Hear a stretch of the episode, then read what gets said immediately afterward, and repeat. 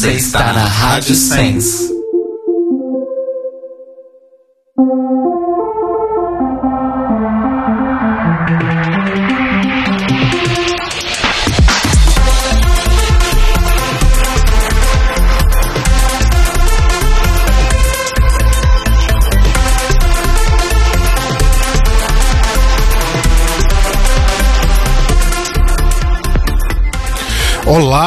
Amigos! Ai, que delícia! Boa noite! Ah, ah, ah! Ok. Não? Estamos começando mais um The Libraries Open, edição de número 88? Sete. Oito- Ah, cacete. Não, 87 foi semana passada. Não.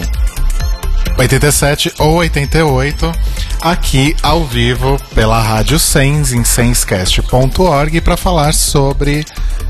Ok, 87, obrigado, Telo. Acredita em mim. para falar sobre RuPaul's Drag Race All Stars 3, episódio 4. Eu sou o Rodrigo, o Eu sou- Cruz. Eu sou o Telo Caetano. E eu sou o Cairo, o Braga. Cairo, o Braga, conta pra gente qual o nome desse episódio 4 da, do All Stars 3. Eu esqueci disso semana passada. All Stars Snatch Game. Gostei do efeito. Não foi cagado dessa vez. Ficou um pouco mais, mais coeso, eu diria. Bom, então a Coisa gente, importante. a gente vai falar então sobre o episódio mais esperado de todas as temporadas de RuPaul's Drag Race, inclusive as temporadas de All Stars. E vamos aí debater a eficácia das participantes nas suas performances de imitação. É isso? Exato.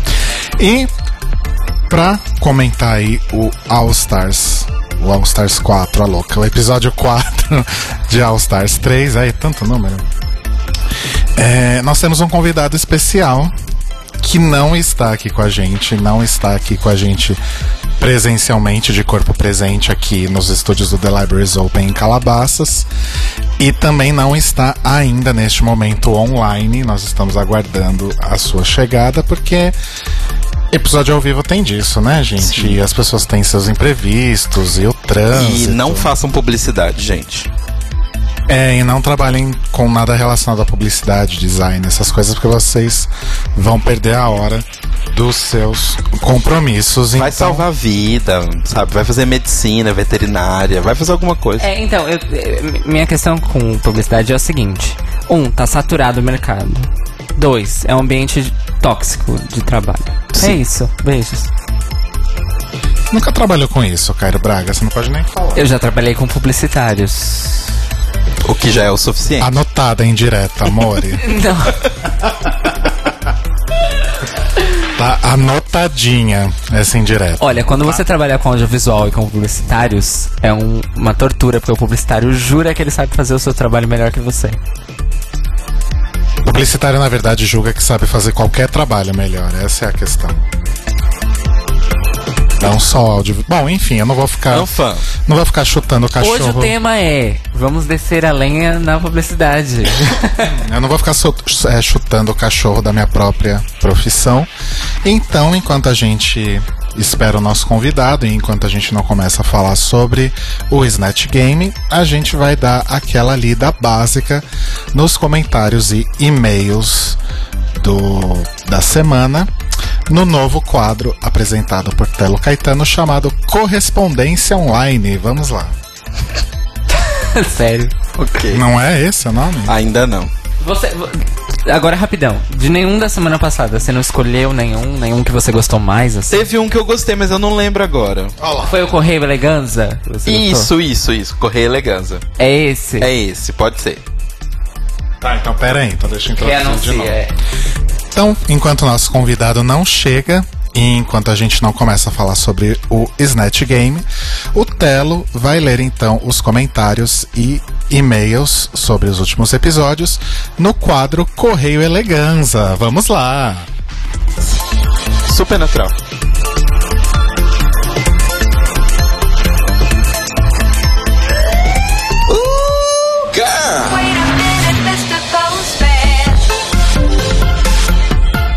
tenho uma sugestão. Ah, Podia, ah, o Cairo podia dar uma trabalhada nesse tema, podia ser Uh, girl, é o correio elegância.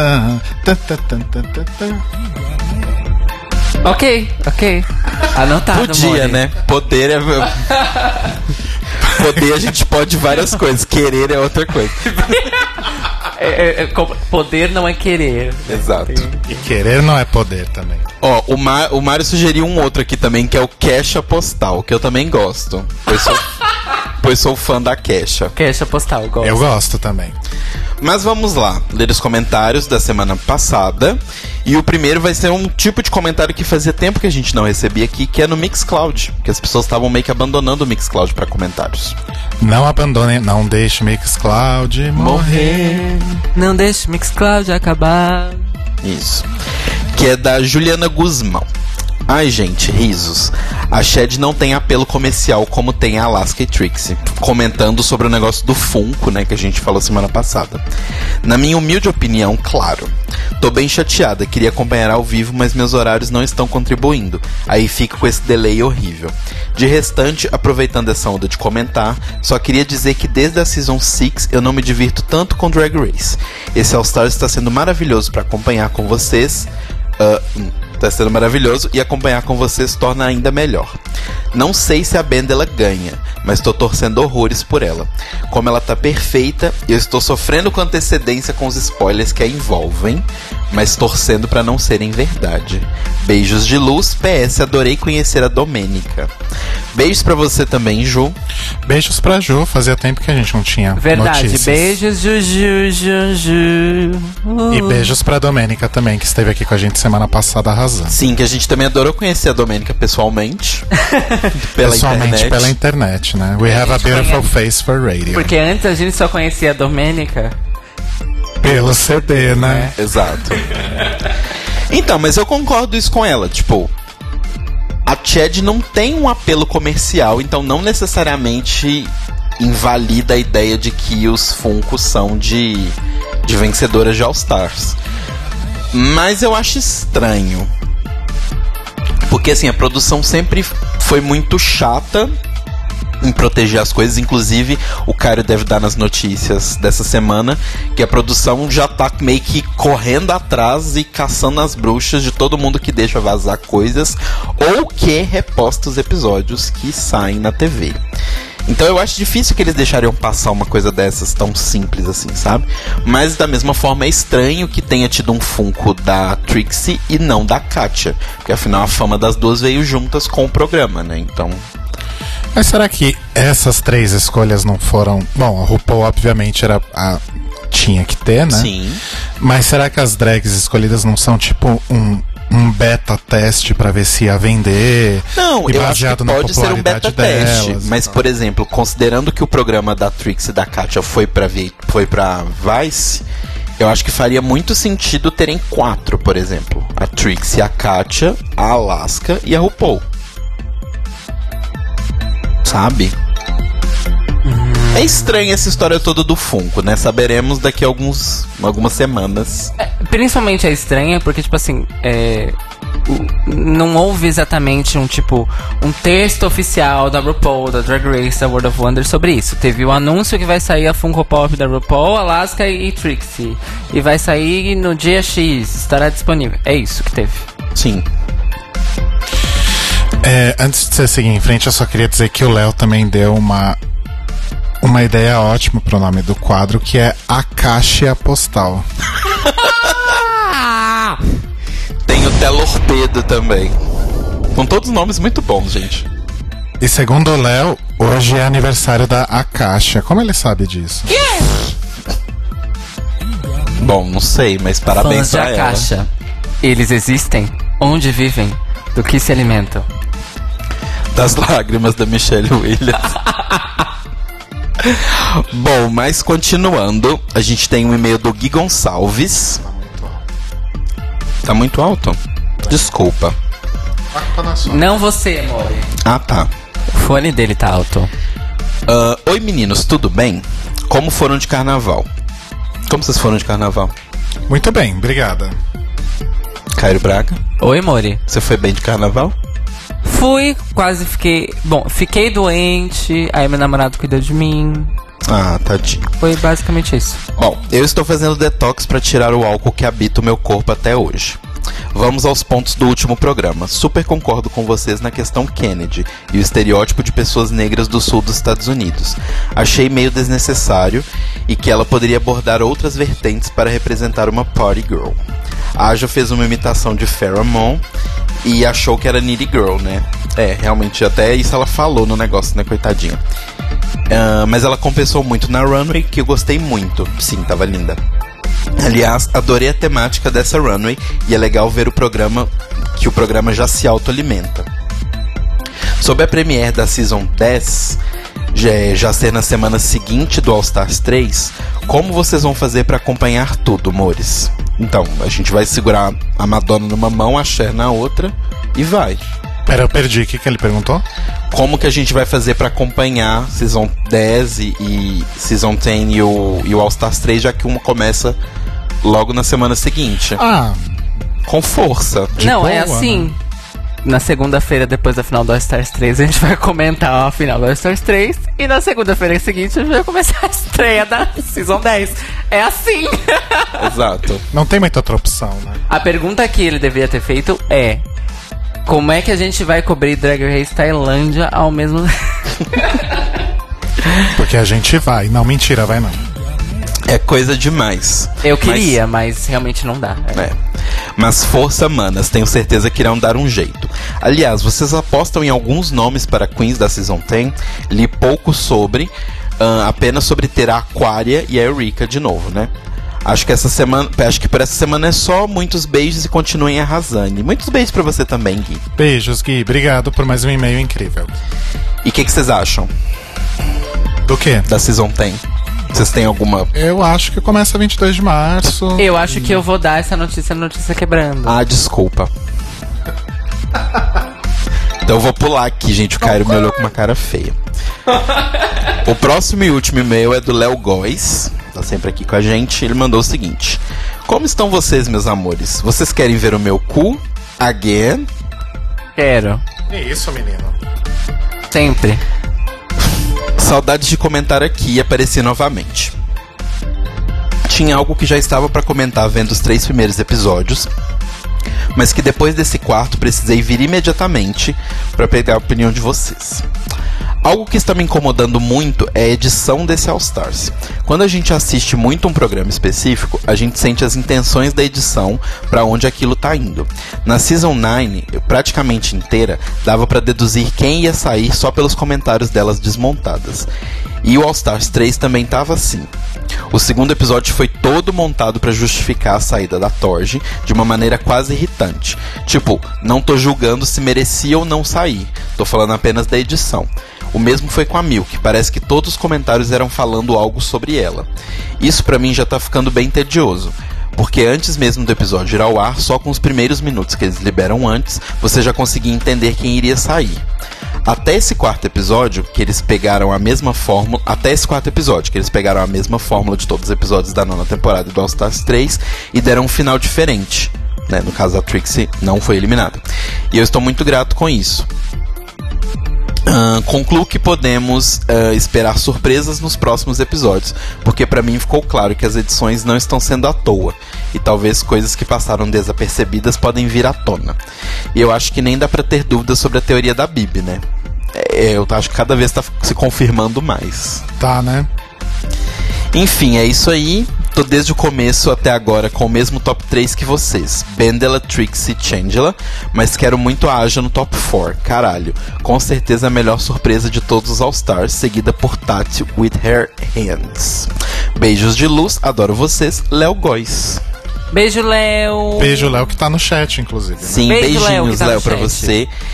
E eu senti um pouco isso da edição tá bem tá bem direcionada, o que é estranho, porque a gente sentia a edição muito direcionada quando eram episódios pequenos com muita coisa. Mas até agora todos os episódios foram queen size, não foi? Dessa temporada? Então, o Snatch Game foi o primeiro que não foi. Ah, Exato. Entendi.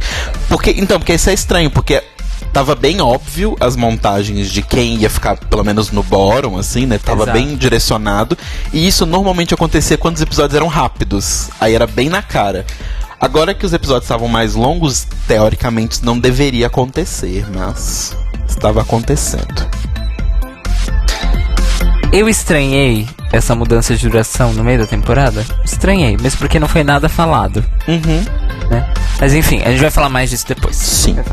Bom, esses foram os nossos e-mails e eu queria eu mandar o primeiro beijo primeiro. Pode ser? Pode? Eu quero mandar um beijo e muitas boas energias para as pessoas que escutam a gente e estão no Rio de Janeiro nesse momento. E muita força, muita paciência, eu acho. E vocês conseguem, gente, porque eu sei que tá foda. E a gente só pode ajudar mandando forças e tentando ajudar vocês a acabar com essa merda que tá acontecendo. E. Bom, pra quem não sabe, quem tá ouvindo o programa e tá perdido no looping temporal ou tá ouvindo isso muito tempo depois, está acontecendo uma intervenção militar no Rio de Janeiro, na cidade do Rio de Janeiro. Apenas. Apenas isso, a primeira desde a Constituição de 1988. Então vocês podem imaginar o quão grave é isso. E aí as outras notícias, cada notícia que a gente lê tá pior. Então, um beijo pra todo mundo que escuta a gente que é do Rio. Hoje mais cedo eu falei no Twitter com o Bibi Neto e forças. Estamos aqui. Hashtag pray for real. Não, sério. é, tá realmente complicado e a gente torce pra que fique tudo bem. Do pessoal que tá aqui no chat, eu sei que o Little Red é do Rio. Então, beijos para você e todos os cariocas que amamos. E para os que não amamos também. Sim. A gente nem sei o que falar, né? Essa situação toda é uma putaria. Não, putaria não, que as putas putaria não é legal. merecem. E putaria é uma coisa gostosa. Putaria é uma coisa gostosa, é uma coisa que faz a vida de muita gente, coloca o pão na mesa de muita gente, então não vamos falar de putaria. E nem de palhaçada. E agora, é o quê? é uma coisa bem ruim. É uma desgraça. É uma exato. desgraça. Uma Igual aquele desgraça. gif do dinossauro. Desgraça! É bem isso, é. Então é isso. É, pessoal do Rio, vocês estão sendo usados como moeda de troca. Espero que vocês consigam sair bem dessa. É, o Little Red até complementou aqui que ainda parte da cidade ainda tá sem luz e sem água por causa da tempestade da semana passada. É verdade, teve isso também. Teve isso que o Crivella voltou de Paris e a primeira coisa que ele falou é: o Rio soube lidar muito bem com a situação. Soube. E eles ainda estão sem água e luz em algumas regiões. Pois é. E aparentemente a Alana também é do Rio, é isso? Então, Acho que sim, mas bom, gente. então beijos para todos os. Sim, ela é do Rio. Eu fucei o Facebook porque eu sou desses. Que horror. Beijos para a Alana também. Então, forças pra vocês, amores. A gente ama vocês muito e força mesmo. E se você quiser mandar um beijo, mandar um comentário pra gente, você sempre pode mandar no nosso e-mail, thelibrariesopenpodcast.gmail.com Lá no nosso Facebook, facebook facebook.com barra thelibrariesopenpodcast E lá na biblioteca também o nosso grupo, só pedir lá que a gente adiciona você. E a biblioteca tá bem movimentada essas últimas semanas, tá sendo bem legal. Eventualmente vai voltar o Aconteceu na biblioteca. Eventualmente vai voltar, mas é porque agora tá meio corrido as coisas, mas vai voltar. Uhum. E no nosso Mixcloud, que é onde a gente sobe os episódios toda terça-feira cedinho, né? mixcloud.com.br The Libraries Open Podcast. E tem o nosso Twitter, que é o Tlio Podcast, T-L-I-O Podcast, que vocês podem acompanhar a gente por lá e saber quando a gente tá ao vivo, conversar com a gente, essas coisas. Em breve teremos também um board no Pinterest, que é a rede social do momento. e eu não estou brincando, eu estou falando sério. É, mas foi isso, você mandou o beijo Desculpa, pro povo é do você Rio. que vai cuidar disso, né? Aquelas. Você mandou beijo pro pessoal do Rio e a gente não pode mandar beijo pra Ah, mais eu ninguém, achei que é vocês estavam só complementando o meu beijo. Desculpa, podem mandar beijo sim. Eu quero mandar beijo como faço geralmente a todas as pessoas que estão no chat. Então, também beijos aí pro Mário, pra Mia, pro Caio Braga, pro. pro Sérgio, que tá aqui pela primeira vez conosco. Beijo, Beijo. Serginho. Beijo, Sérgio. Beijo pro Paulo e também pra Tatielma. Deixa eu dar um refresh pra ver se eu não esqueci de ninguém. Beijo pro Paulo Pereira, E pro Max Tab. nosso querido Max Tab. Max Tab não tá no chat, gente. Mas o Max tá- Tab está no ar. No ele ar. volta da ele, tá, gente. ele tá na internet, né? Exato. Exato. Ele vive na internet, na rede. Ele é um internauta. Ele vive dentro da, da Rádio Sens, literalmente. Literalmente, exatamente. Ah, meus beijos. Eu quero mandar um beijo muito especial, cheio de amor, abraços, carinhos, calor, amor, para o meu namorado Theo Maluf, que eu levei uma bronca por não ter mandado beijo pra ele nos últimos dois episódios. Que a vida do, a vida do podcaster, ela é assim. Eu sou se eu passo um episódio sem mandar beijo, o namorado fala: Por que, que você não me mandou beijo semana passada? Te amo, amor. Te amo. Ainda bem que meu namorado já tá. É, pra vocês é mais fácil. Facilita. Não se passar por isso. Eu quero mandar dois outros beijos também. Eu quero mandar um beijo pra minha grande amiga Maíra, que eu amo de paixão, Beijo, Ma. e pra filha dela, a Vitória, que é super fã de Drag Race. E é maravilhosa. E é maravilhosa também. Ela, a Vitória é fã de Drag Race e fã de Doctor Who, então ela é uma pessoa maravilhosa como nós. E ela odeia melancolia, ou seja, ela é a melhor pessoa que esse mundo já produziu. Ela odeia filmes do Lars Grael, como diz a Maíra. Então, beijos pra Maíra e pra Vicky. Beijo pro Léo também, que tá aqui no chat. Beijos pro Léo. É... E beijo pra todo mundo que me ama nesse Brasil. É isso, gente. Ou seja, ninguém. Poucos beijos. Muita gente. Um beijo quente pro Daniel Cassarotti, um beijo quente pro Cauê Santo e um beijo quente pro André Baesse e um beijo quente pro Victor Orreste. Ok. É isso. Eu queria perguntar uma coisa, mas vai ser off, off, off mic, mic off, não sei. Notícias quebrando, Cairo Braga? Notícias quebrando. Então vamos lá, quebra tudo, Cairo.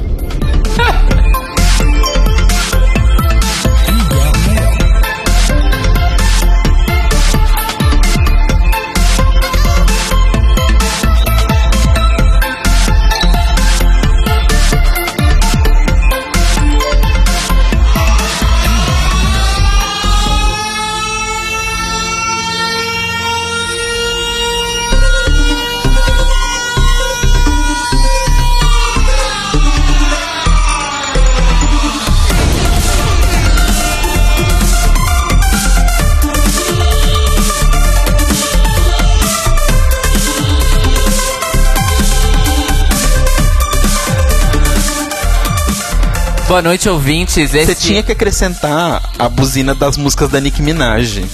Nesse negócio aqui. Tu, tu, tu, tu, tu. Já viu que to- em toda música da Nicki Minaj? Mas não é a buzina que, que entra na, na musiquinha? É? É, ó, quer ver? É essa daqui. Vou até baixar. Ah, é, É essa. tipo essa. Não, é exatamente É exatamente essa? Que loucura. Enfim, Todo produtor musical tem. é o starter, é o starter kit. Mas não, mas todo todo pessoa que faz produção ou, tem- ou é DJ tem, porque normalmente é um sample que vem nos programas, assim. Só que é um sample muito clássico. Enfim, não é o assunto. Notícias quebrando. na, na nossa edição 87, vamos lá, tem bastante coisa pra falar hoje. O que não teve semana passada vai ter hoje. Por onde eu começo? Eu vou começar pelas notícias mais Menos piores. mais fugazes, assim, vamos dizer assim. Olha. A Robin A anunciou, música da Marina Lima. Fu- Fugaz. a Robin anunciou no Twitter que vai lançar um disco novo esse ano. Essa merece até Yay! Uh! a outra sirene. Tá bom, chega. Enfim, a Robin falou, simplesmente falou que tipo, ah, em algum momento desse ano eu vou lançar o meu disco novo, tá, gente? É isso. Um beijo aí. Beijo, beijos. Pra quem não lembra, o último disco dela foi lançado em 2010, que foi o Body Talk. E que é maravilhoso. E que é maravilhoso. Que é um EP triplo, enfim, muito conceitual. Então fiquem atentos aí, tá? Que tem música com Roy Sop, não tem? Tem. Sim. None of them. É. É, seguindo, a Daniela Vega foi anunciada como uma das pessoas que vai apresentar uma categoria no Oscar e com isso ela será a primeira pessoa abertamente trans a executar essa função na história da premiação.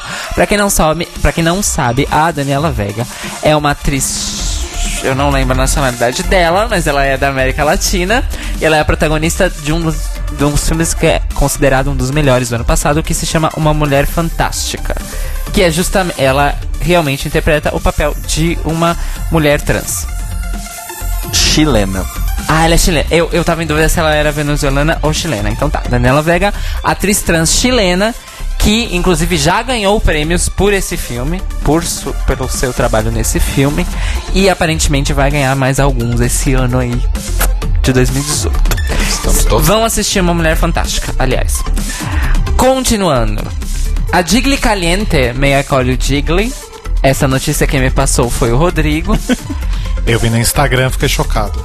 Ela vai lançar o seu disco de estreia no dia 1 de março. Se chama Thought Process. T-H-O-T Process.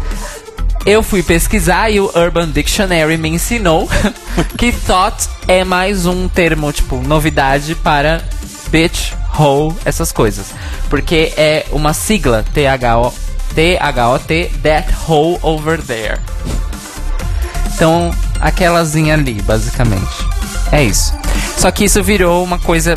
Saiu do, do, pre- do pejorativo e entrou no, no endearing, né? Então, Thought Process, dia 1 de março. Quem quiser saber mais, segue ela nas redes. É isso. Faça como eu, porque foi assim. Não, não, não, não sigo ela. Foi no, no perfil de Drag Race que eu vi. Exatamente. Ah, aí a notícia de Drag Race. Que queimaram minha pauta. Desculpa. Minha filha, o Brasil já queimou essa pauta. RuPaul's Drag Race, décima temporada, estreia na quinta-feira, dia 22 de março, exatamente na quinta seguinte da final de All Stars 3. Ou seja, não teremos nem uma semaninha de descanso sequer. A gente, eu queria que fosse TV, vídeo, sei lá, pra vocês verem como eu tô feliz com essa notícia de duas temporadas seguidas pra cobrir. Não tô me, não tô não me aguentando. E hoje, mais cedo, a- os perfis oficiais de RuPaul's Drag Race soltaram um videozinho, uma, uma, uma imagem escrito The Queens Are Coming. Será que essa semana ainda começa o Meet the Queens? Ou aquele esquema de tipo, live no Facebook, revela uma Queen e depois. Talvez. Será? Tomara, né? Espero que sim, porque. TikTok, TikTok, chop, chop, chop, chop. Não é mesmo? Exato. Falta um mês. É, porque. É, falta literalmente um mês, né? Exato. Bom, estamos aí de olho, obviamente, vocês saberão de tudo por aqui. Mas eu queria só fazer uma menção honrosa do meme que a frase do, do teaser já deixou no ar, né? Que é tipo, num mundo cheio de noves, seja um 10. Exato. Eu gostei muito. E são várias imagens de Drag Race, tipo, em momentos diferentes e comparando, tipo, Season 9, Season 10. Tipo, sei lá, a, a menina com a Little Woman lá of LA, Season 9, e a Naomi Small, Season 10. E várias comparações desse tipo, sabe? Enfim, obviamente, inclusive Farrah Moon tweetou um meme maravilhoso que é a Wendy Williams com o olho esbugalhado. Que é maravilhosa aquela imagem. Enfim, é isso aí. Pra quem não lembra, a Wendy Williams participava do pré-show. Né? É, Teve foi um- o quê? Teve três? Foi um fail. Um fail total. Teve três pré-shows na nona temporada, quando começou na VH1. Era ela e o Ross. E o Ross. E foi um grande fracasso. Foi um grande fracasso porque ela tem um histórico de. Além de promover rivalidadezinha feminina na mídia, ela tem um pequeno histórico de transfobia e homofobia na carreira dela. Então, na verdade, o flop não é nem pelo caso do formato do programa. O flop foi porque era ela que apresentava. Ela que inclusive foi interpretada no Snatch Game pela Dida Ritz. How you do? How Exatamente. you doing? Enfim, ainda no mundo de Drag Race, Drag Race Tailândia estreou no último dia 15. Uhul! Tá todo mundo falando, porque assim, já tem o legendado em inglês disponível na internet, Ah, eu quero ver. Já tem legendado em inglês? já tem o legendado Ai, em inglês. que bom, quero assistir. Você já assistiu, cara? Uma maravilhosa bicha tailandesa, poliglota, Amo. legendou Ou seja, foi uma legenda feita por uma pessoa e não por um tradutor automático, sempre importante ressaltar. E pra quem quiser, vai lá em twitter.com barra mmarcossa. A Marcos com O. A gente vai deixar o link aqui na descrição porque a gente é legal. Você já assistiu? Ainda não assisti. Já baixei, mas não assisti. Ele postou é, de- do jeito que ele ripou do site da emissora, em cinco blocos. Certo? Então. E tá em 1080p, gente. Tá babado. Ele é a nova Fabo Trash, então. Ele é a Fabo Trash do Drag Race Tailândia. Exatamente. Amo. Vamos esperar que ele continue. E quem tiver o seu cartão de crédito internacional e seu PayPal, no Twitter dele tem lá o, o potinho de Pra dinheiro. você dar pra um donate. da- dar um Acho donate. bem válido, Eu acho importante. extremamente válido. Então já começou.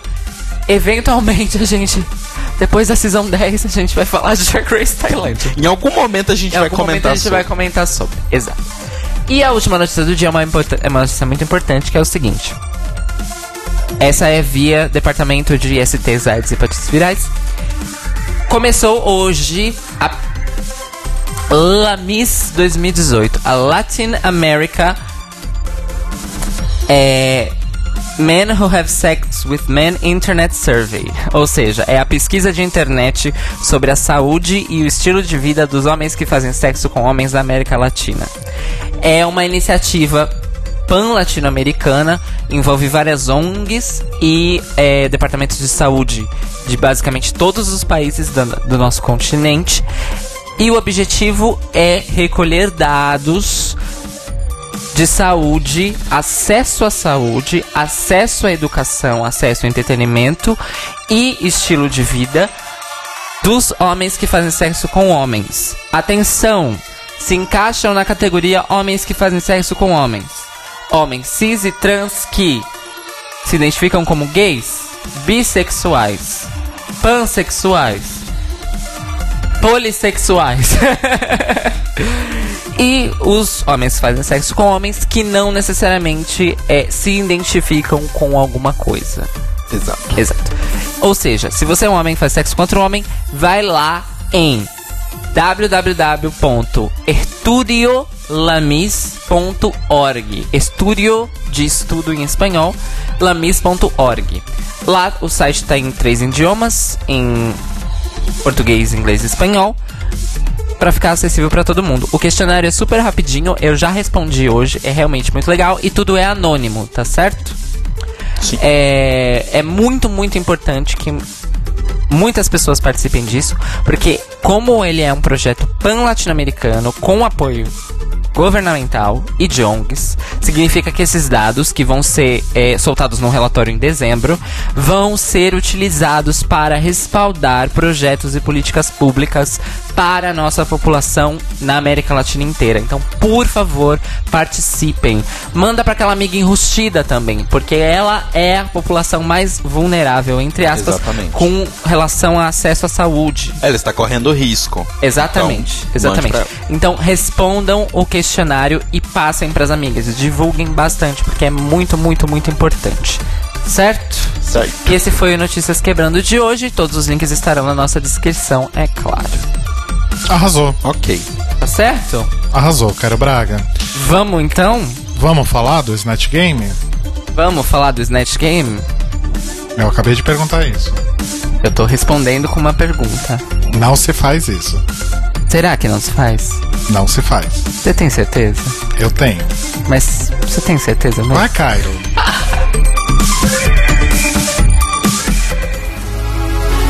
Hiya, Bobby. Go for a ride? Sure, Ken. Jump in. I'm a Barbie girl in the Barbie world. Life in plastic, it's fantastic. You can brush my hair, undress me everywhere.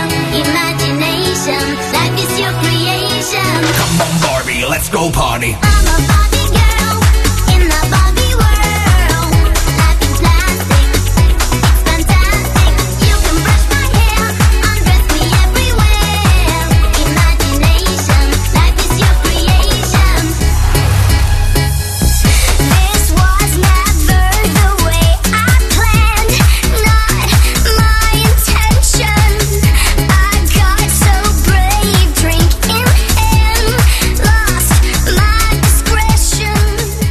Gente, eu adorei que colocaram o Pato Donald pra fazer a parte da Katy Perry nesse mashup.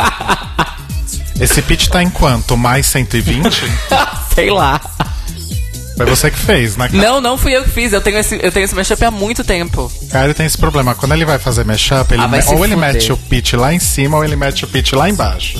Mete em cima, Ou fica embaixo. parecendo o Pato Donald ou fica parecendo Darth Vader, então não sei. Antes da gente falar sobre o Snatch Game, gente, eu menti, a gente não vai falar sobre o Snatch Game agora. A gente vai só falar uma coisa bem rapidinha aqui Chata. sobre um problema que tá rolando aí conosco, né? O Brasil e pessoas que produzem conteúdo relacionado a RuPaul's Drag Race na internet, em particular no Facebook, né? Você quer falar a respeito, Cairo? Ou você, Telo? Não sei. É o seguinte, resumindo, ah, na verdade são duas coisas paralelas. Um, a World of Wonder realmente está processando o usuário do Reddit que usa o username Reality TV Leaks. É, ele foi pego no flagra, porque a World of Wonder soltou de propósito informações falsas sobre All Stars 3 entre as pessoas, entre os fãs e pela produção. Ou seja, as pessoas foram treinadas pra ficar falando coisinhas falsas por aí. Pra ver quem mordia a isca ia parar no, no Reddit, certo? E Reality TV Leaks foi uma das pessoas que aí caiu na rede. Caiu na rede é peixe, como se diz. Aí qual é a questão? No caso, o Reality TV Leaks, ele foi um passo além. Ele não só vazou algumas das informações falsas que a VH1 e a World of Wonder soltaram, ele estava vazando conteúdo de imagem. Então ele estava vazando, por exemplo, é, é, imagem de captura da eliminação do episódio que ia ao ar amanhã. Sim. Entendeu? É, então eles estão processando sem dó nem piedade por violação de copyright, violação de, de contratos de confidencialidade, essas coisas todas. Isso é uma coisa. A segunda coisa é: a página da Fusco News foi tirada do ar é, por uma reclamação de copyright da VH1. Ah, foi da VH1, não foi da Foi da Viacom, perdão. É, foi da Viacom. Da Viacom foi tirada do ar por violação de copyright. Só que a treta é a seguinte: quem está fornecendo a legenda em português do Brasil para o serviço de assinatura o Wow Presents Plus de Drag Race All Stars é a Fusco News. Está fornecendo, na verdade, não. Está sendo roubada. Então, na verdade é o seguinte, eles estão fornecendo mesmo. Eles é que estão fornecendo a legenda. A sacanagem da Viacom de ter derrubado a página deles é a seguinte: eles fizeram um acordo em que eles, os administradores da página, ganharam uma membership do All Presents Plus durante um determinado período de tempo, em troca das legendas. Ou seja, a pessoa que faz o closed caption em inglês, ela ganha dinheiro, porque ela recebe um salário para fazer esse trabalho. Os nossos fansubers brasileiros ganham uma assinatura. É um escambo, literalmente. Eu já acho isso um absurdo. Certo? Certo. Que isso não é compensação. Né? Aí a Viacom vai lá e. Ai, ai mas vocês estão violando o meu copyright. Vou derrubar a página de vocês. E derrubaram. E quase derrubaram do Draglicious junto. Draglicious chegou a receber a advertência. Sim. Papo vai, papo vem. O que aconteceu foi o seguinte: as pessoas ficaram revoltadas com o falso, falsa dupla patati patatá e a galera erroneamente foi na página da World of Wonder e começou a fazer o baixo rating na página da World of Wonder. Sim. Brasil. Isso porque tanto o Draglicious quanto o Fusco News falaram Viacom, Viacom, Viacom, não World of Wonder, Viacom. Mas, como o Telo acabou de falar, Brasil. As pessoas não leem, né, gente? comportamento de manada é uma coisa assustadora. Por isso que a gente faz podcast, porque ouvir é mais fácil. e é mais legal que Enfim, ler também. o que aconteceu foi o seguinte: por intermédio da World of Wonder, eles conseguiram reativar a página da Fusco News sem perder o conteúdo. Então não é outra página, a página foi realmente reativada. Certo? É, eles vão continuar fornecendo as legendas. Porque a própria World of Wonder nunca é, fez objeção ao fornecimento das legendas. A objeção ao fornecimento dos episódios Sim. certo?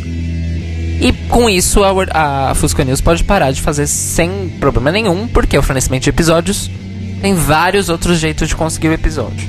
A Exato. questão é a legenda em português.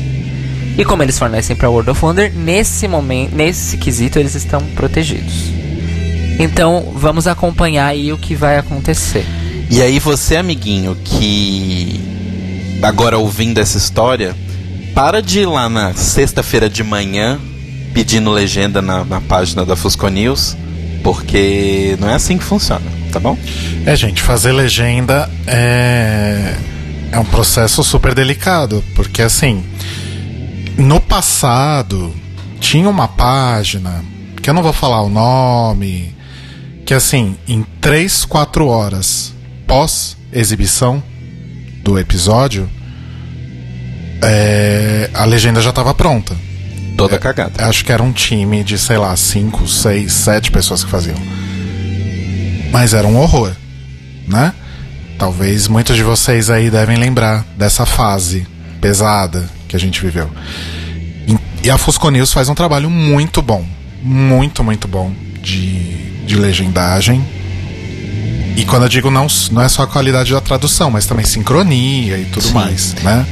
Então, Entendam. Deixa, deixa eles trabalharem, né? Eles não têm só isso pra fazer da vida. Sim, e entendam que demo- a legenda está demorando não porque eles não estão pensando nas amigas que não fizeram FISC.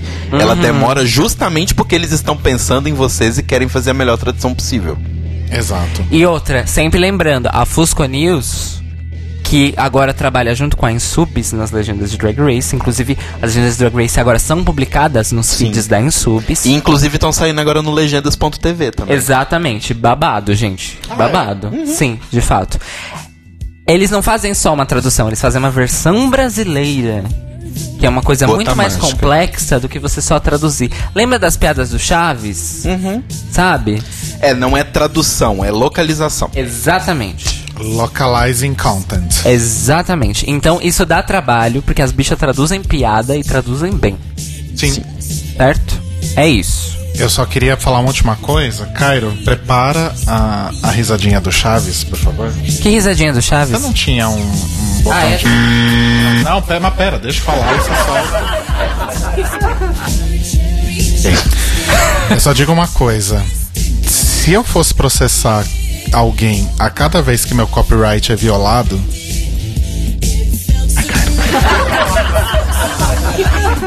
A cada vez que seu copyright é violado? Bom, a gente começa então o quarto episódio da terceira temporada com a reação, né, das queens à eliminação da Milk no episódio anterior. Eh, e aí rola também uma, uma certa discussão, né, sobre a, a subjetividade do critério de eliminação. Então a Kennedy explica que escolheu a Milk porque ela realmente tinha recebido críticas negativas and deixa claro também que ela ficou bastante incomodada, chateada e ofendida com aquele babado do episódio anterior e com o que a Milk falou a respeito do trabalho dela. E com o que a Milk escreveu no espelho também, né? Ah, sim. Que ela falou que era tudo buggles, né? Que é Isso. tipo uma gíria pra tudo besteira, palhaçada e etc. É caô. É, um caôzão. Caô, exato. O que que vocês acham, gente? Vocês do chat também contribuam, porque nosso convidado não chegou. Não sei se ele vai conseguir, infelizmente. Então, o chat é nosso convidado de hoje. Exatamente. Não, não, não que não seja sempre, né? Então, eu entendo de onde tá vindo a crítica da, da Kennedy, porque a gente também já tava bem de saco cheio da Milk.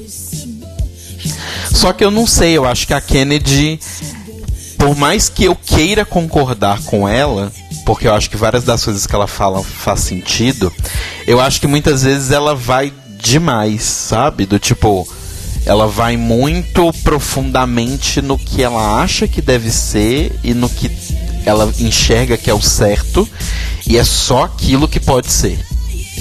E eu acho que às vezes do tipo, miga, calma, sabe? Só só desativa. Tipo, na mensagem mesmo do espelho da Todd, a gente comentou aqui que a gente também não achou a mensagem mais simpática do universo.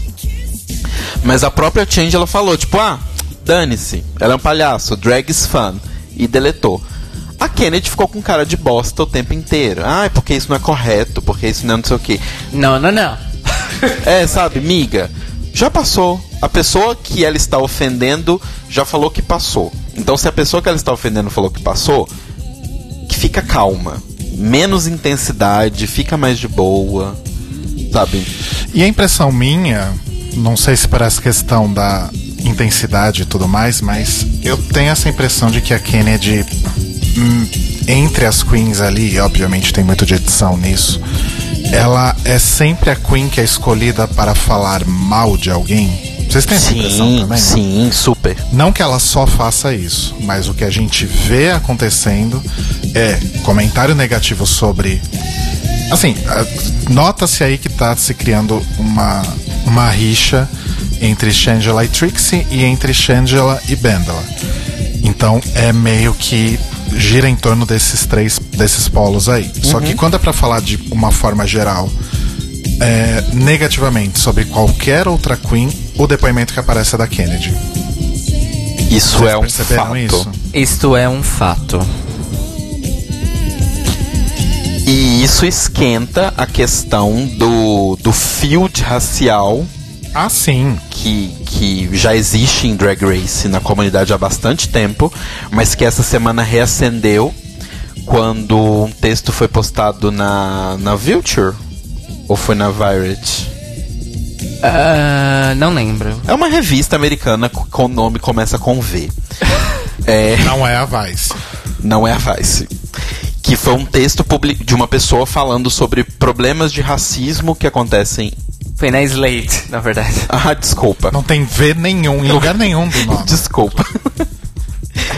Que é um texto falando sobre os problemas raciais de RuPaul's Drag Race e como que em várias temporadas queens negras e ou não brancas, né? Porque não necessariamente a queen se entende como negra, ela só não é uma queen branca. Ela é meio que colocada ou como uma pessoa que não é boa, ou como uma pessoa que é amargurada e, e essas coisas. E a gente que tá vendo de fora, que não, não, não pode ir em show dessas queens toda semana, igual a gente pode ir no show do Ícaro, da Márcia, aqui em São Paulo, a visão que a gente tem delas a visão que a gente tem delas é a visão que a gente vê pelo programa. Exato. Então a edição nos conta quem é aquela personalidade. A gente sabe que não é 100%? Sabe numas, porque não é todo mundo que sabe. Tem gente que acha que aquilo ali é 100% a pessoa. Então isso é meio complicado. E aí esse texto foi publicado né, por milhões de pessoas no, no Twitter e no Facebook. E a que fez um barulho maior foi a Pepper, a Peppermint, que publicou e marcou a Sasha. Na verdade, é o contrário. A Sasha postou, Ah, inclusive tá. foi, foi dela que eu peguei. E aí a Pepper fez o RT a moda antiga. dando um textinho ali, Hum, entendi. tipo, gente, olhem, isso é importante. E aí aquela mensagem que tem no resto é, o- é o tweet original da Sasha. Ah, eu entendi que ela estava mandando pra Sasha. Não. É, foi um RT old school. o RT Old School, exatamente. E outra coisa que rolou também esse- nesses últimos dias é que rolou um ataquezinho a Kennedy no perfil de Instagram dela. Ataquezinho, ameaçaram ela de morte. Ataquezinho foi eufemismo, Cairo. Foi uma metonímia. Como você costuma falar, não? Isso não é uma metonímia. Então, foi um ataquezinho eufemica, eufemístico. euf- euf- Vai, só vai. E, enfim, as pessoas chegaram lá e detonaram a Kennedy com todos aqueles argumentos maravilhosos que a gente sabe que essas pessoas geralmente têm, ou seja, nenhum. Ah, isso aconteceu algum tempinho atrás, mais ou menos uns dois ou três anos, com a maravilhosa Jasmine Masters, quando ela foi eliminada. Que eu acho que é o maior caso de hate de todos, né? que inclusive quase fez com que ela desistisse da carreira dela, né? Ainda bem que ela não fez isso. Então assim, essa questão realmente ela é real, né? E, que- e é algo que a gente tem que ficar muito de olho nisso, como fãs do, do programa e como fãs da- das queens, porque a gente tem o dever de desconstruir isso e de, e de não apoiar, incentivar ou tolerar esse tipo de comportamento em relação às queens, certo? Certo. Mas que realmente a, a. Eu tenho essa impressão que a Kennedy tá sendo retratada como vilã. Não como vilã, mas como uma pessoa desagradável na edição do programa. É, E a, mesma, e a mesma forma como ela foi retratada na, na Season 7, né? Ela era retratada como uma pessoa que estava sempre mal-humorada com relação a tudo.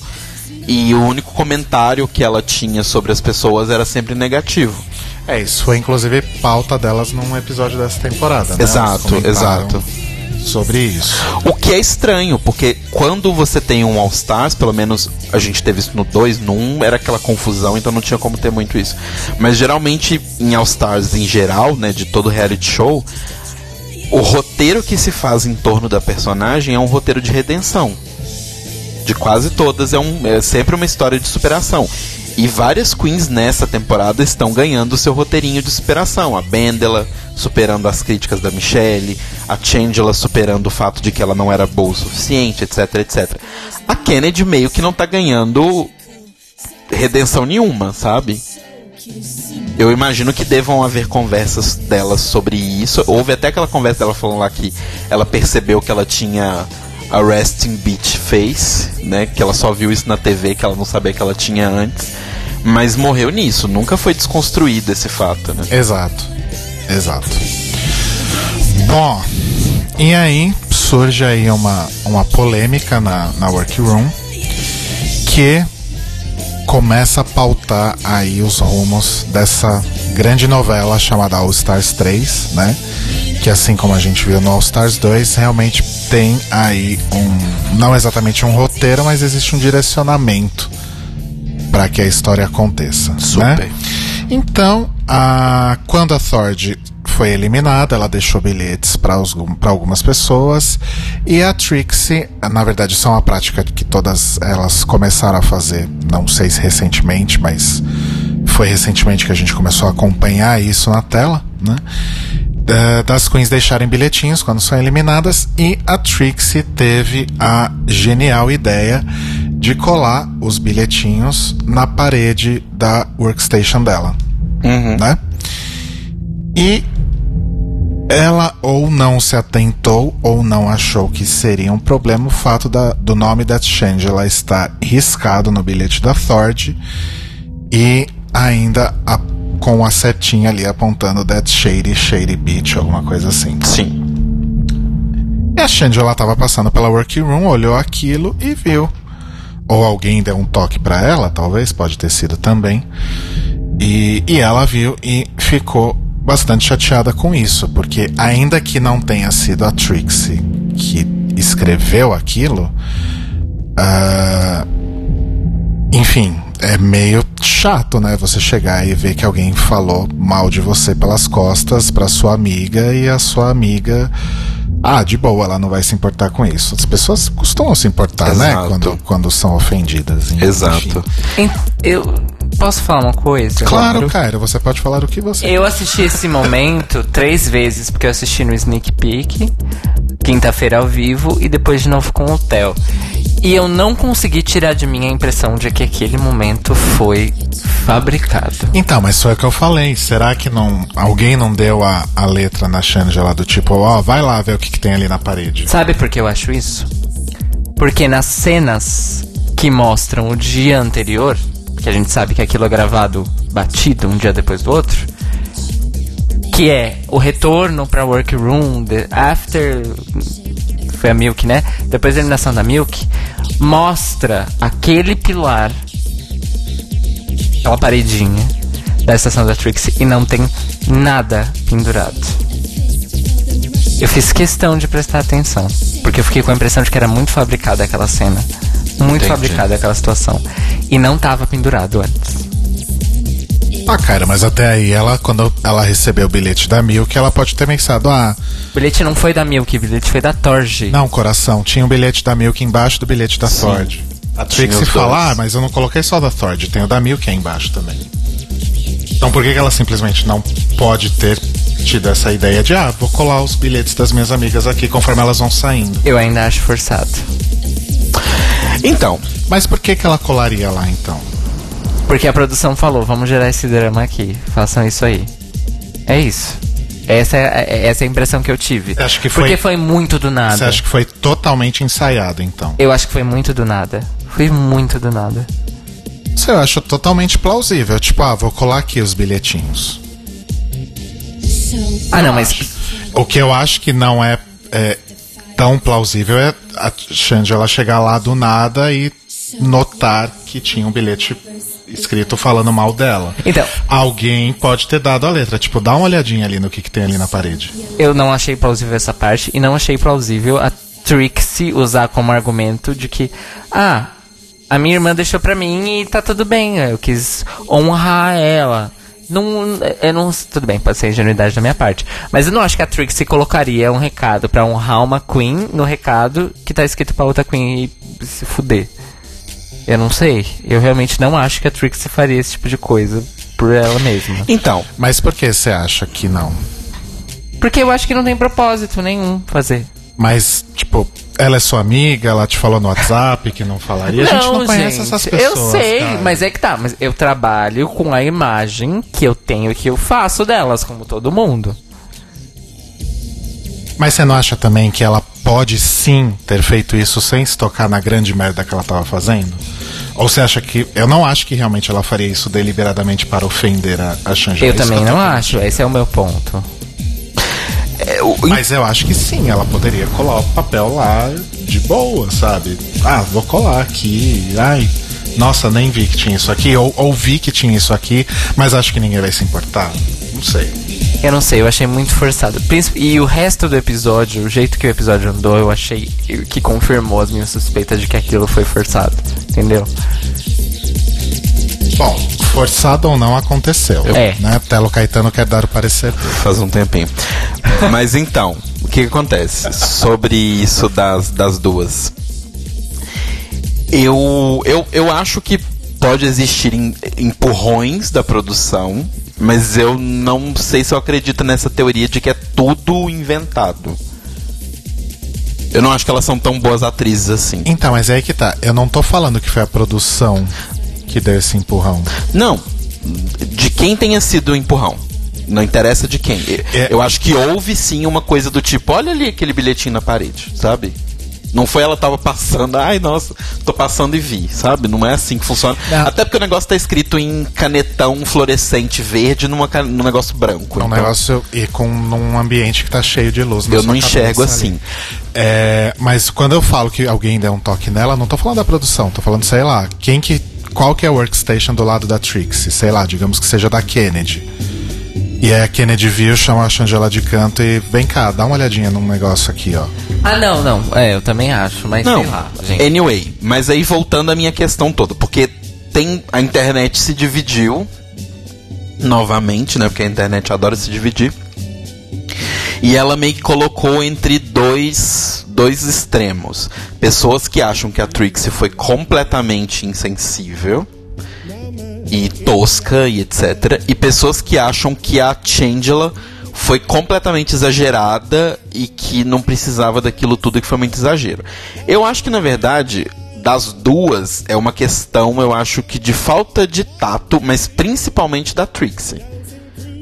Porque é igual a Benda ela fala, sabe? Tipo, eu não penduraria um bilhete que fala mal de alguém assim. Porque é uma questão de tato. Não é uma questão do tipo, ah, mas não tá te ofendendo.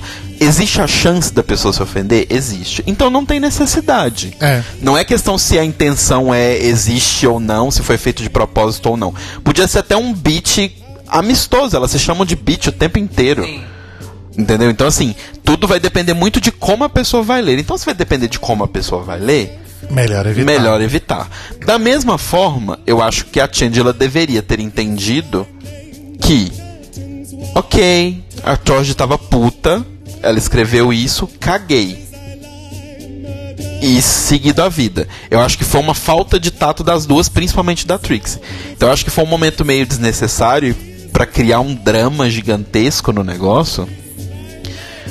Pra poder chegar no clímax final do episódio, né? Que, que Sim. na hora da eliminação. Sim. Mas foi bem preguiça. É, então, a minha questão é a seguinte: essa história foi muito começo, meio e fim. Demais. Demais até pra Drag Race. Por isso que eu fiquei desconfiado. Então, mas é porque tá entrando naquele momento novelinha. Toda temporada tem algum momento Ah, novelinha, sim, e principalmente os All Stars. O All Stars 2 foi basicamente o rei do gado. De tão novela que era. Na verdade, foi Maria do Bairro, né? É, exatamente. Mas enfim, vamos trabalhar com essas duas hipóteses então, que realmente pode ter sido uma coisa muito bem planejada ali, ou então realmente foi só um Falta de noção uma da falta de, Trixie. de tato da Trixie mesmo. De qualquer forma, nota-se que a partir desse momento a Trixie entra num processo de desmoronamento, certo? Sim. Ela começa a ficar toda insegura de novo.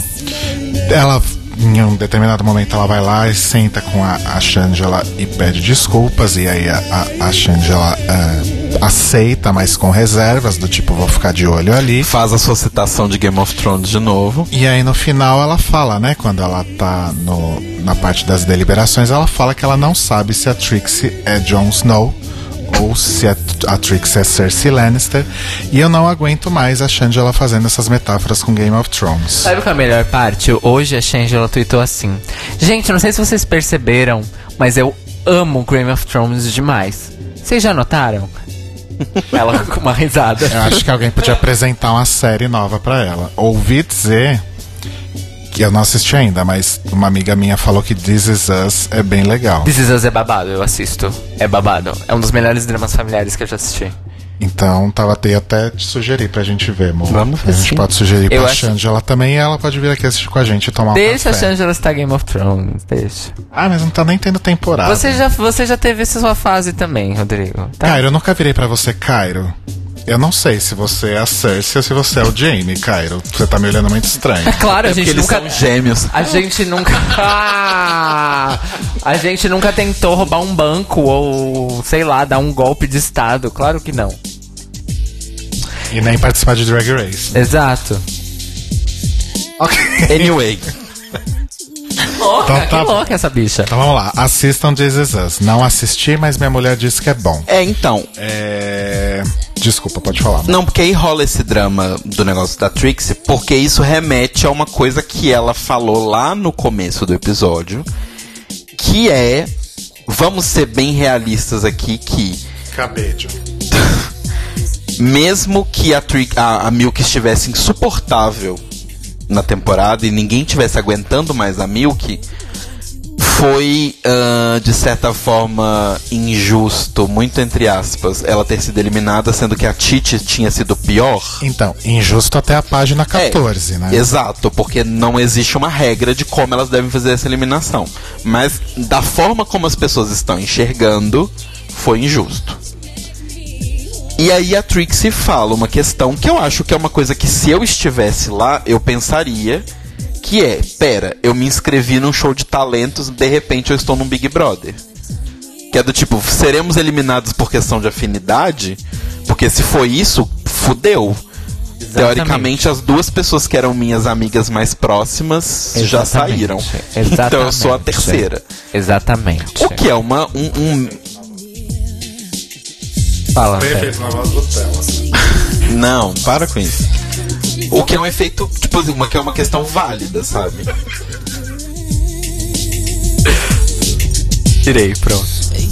O que é uma questão válida você ficar com medo disso, porque realmente eu tô ali pelo talento, mas eu posso sair por uma afinidade. Exato. Sim. E aí é justamente por isso que a Trixie vai pedir desculpa pra Change e fala, eu não queria que isso fosse motivo pra acontecer. E depois, lá no final do episódio, nas deliberações, ela fala a mesma coisa. Eu não queria que o que acontecesse ontem fosse um motivo pra você me eliminar. Então você acha que a, a Trixie é Jon Snow, Cersei Lannister ou Elia Martell? Eu acho que ela é o Brian. Brian ou Bran? Não, porque o nome dela é Brian. Ah, Bom, e aí pela primeira vez na temporada, a RuPaul faz um walkthrough com as queens, mas só mostra a Bibi, a Shangela e a Kennedy, e ela faz isso na companhia desnecessária do Mark Jacobs. Product Placement. Por que desnecessária? Porque, um, porque ele é desnecessário, dois, porque não, não, não fazia diferença ele estar ali. Exato. É tudo isso que a gente tem pra falar sobre o Mark Jacobs. E aí a gente vai pro Snatch Game per se, porque já são 10 e 15, né, gente? Tem alguma outra coisa desse momento pré-Snatch Game que vocês querem comentar? A gente já falou da, da total e completa inutilidade de Mark Jacobs, acho que é isso aí. E a Milk chorando sangue em casa, provavelmente. Sim. Ou não, né? Ah, ela não Acho pôde que- esfregar o amigo na cara das outras, né? É. Ah, não sei. Snatch Game. Então, temos aí, né? Não, não precisa explicar, vocês já sabem como funciona. A Trixie Mattel optou por fazer a RuPaul. E isso já tinha acontecido na segunda temporada. A Jessica Wilde fez uma RuPaul maravilhosa. Exatamente. E a Trixie foi muito ali confiante nessa personagem que ela faz, nessa caricatura, aliás, que ela faz da RuPaul, que é algo que ela faz muito no. no ah, fazia, né? Sim. E também nos palcos, nos shows dela. E como a própria Shangela disse no confessionário, tá vendo? Vocês ficam incentivando ela na internet falando que é divertido? Deu nisso. A culpa é de vocês. A culpa é de vocês. O que eu Ela, achei. fa- ela faz no bots também. Quando eles fazem Snatch Game no bots, a, a Trixie às vezes faz a, a RuPaul. Olha, não sabia. O que eu achei injusto esse comentário da, Da Shannon. da Changela.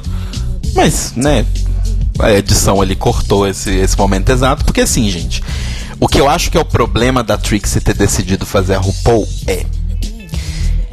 Ela nunca tinha feito um Snatch Game antes. Aham. Ela é uma das poucas ali que estavam que eu acho que nunca tinham feito um Snatch Game, né? Sim, é ela e a Bibi, acho. Ela e a Bibi. Então, eu acho que ela foi muito. Ela foi muito achando que seria uma coisa como ela vê na TV, mas a gravação é outra coisa completamente diferente. Porque quando ela faz a brincadeira da RuPaul, a caricatura da RuPaul no programa do An e no Trixie Katia, ela faz uma piada no meio da Trixie. É tudo Trixie, ela para um minuto, faz essa piada da RuPaul e vai embora com edição, com tempo, com gravação, tudo mais. Agora você está num outro cenário que você não tem o controle da edição e nem de nada, com outras pessoas também concorrendo para fazer piada dentro do personagem RuPaul o tempo todo. Então eu acho que a escolha da Trixie talvez não tenha sido a melhor. Porque ela precisava de tempo para pensar as piadas que ela faz com a RuPaul. A gente parece que algum problema na transmissão, é isso? Não? Aqui nós estamos. Não, caiu a nossa conexão mesmo. Caiu, mas voltou. Voltou? Voltamos, Não, amores? caiu, mas voltou a nossa conexão. Se voltou lá na rádio, é outra história. Pera aí. Vamos pedir ajuda. Avisem quando a gente voltar. Eles não estão escutando a gente. Ah, é verdade.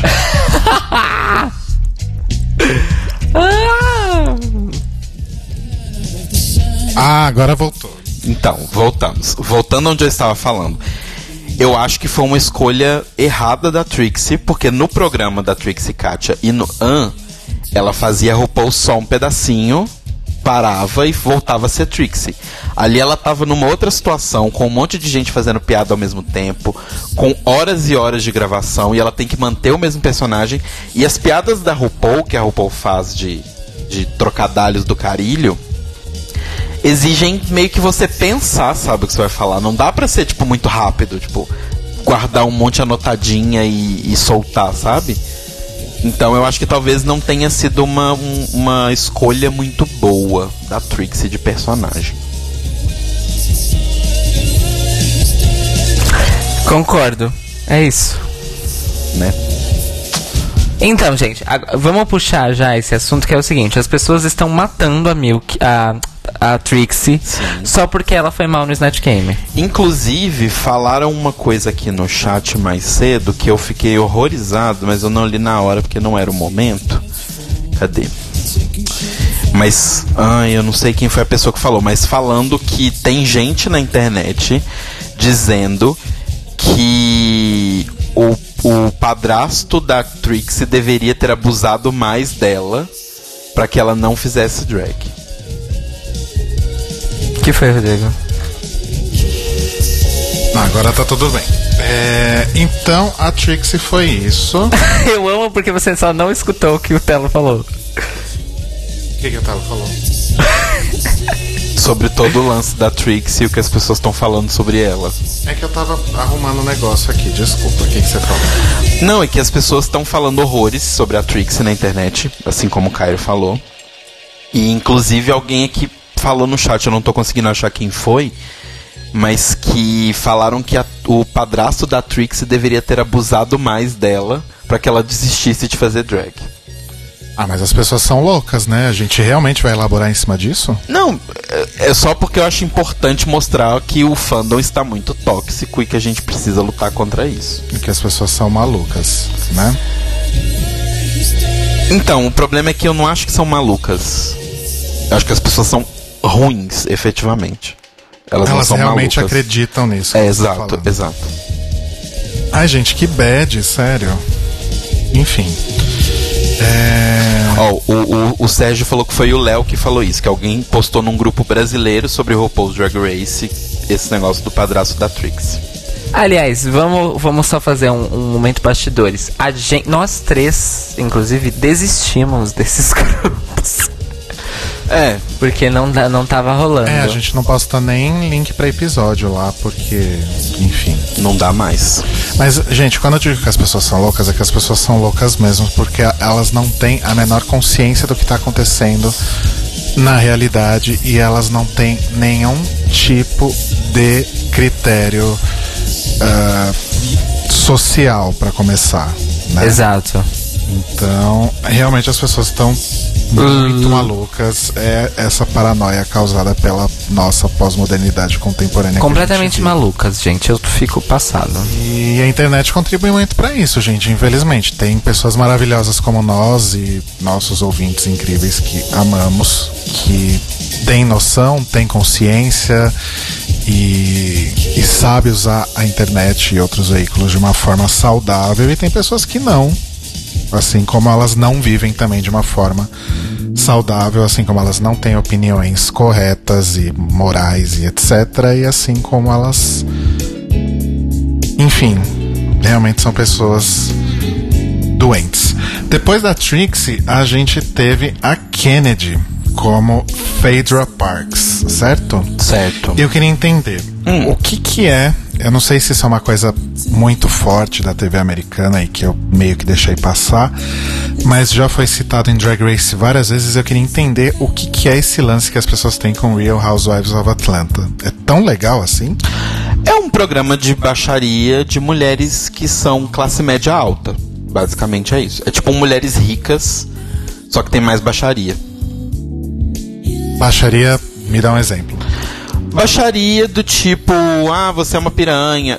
Sabe aquele GIF que eu mandei pra vocês uma vez, que é aquela coleção de três GIFs de uma mulher falando que a única coisa que tem falsa sobre ela é isso e ela joga a perna falsa dela no chão? Eu amo Nossa, esse GIF, sério. Isso é de house, Real Housewives. Eu só não sei de qual cidade, mas é, é esse tipo de barraco. Meu Deus, que medo! É, é um programa de barraco. Só que ele é com mulheres mais velhas. Assim como o Jersey Shore e todos os shores são barracos de adolescente. Né, adolescentes jovens e jovens adultos, esses são de mulheres mais velhas.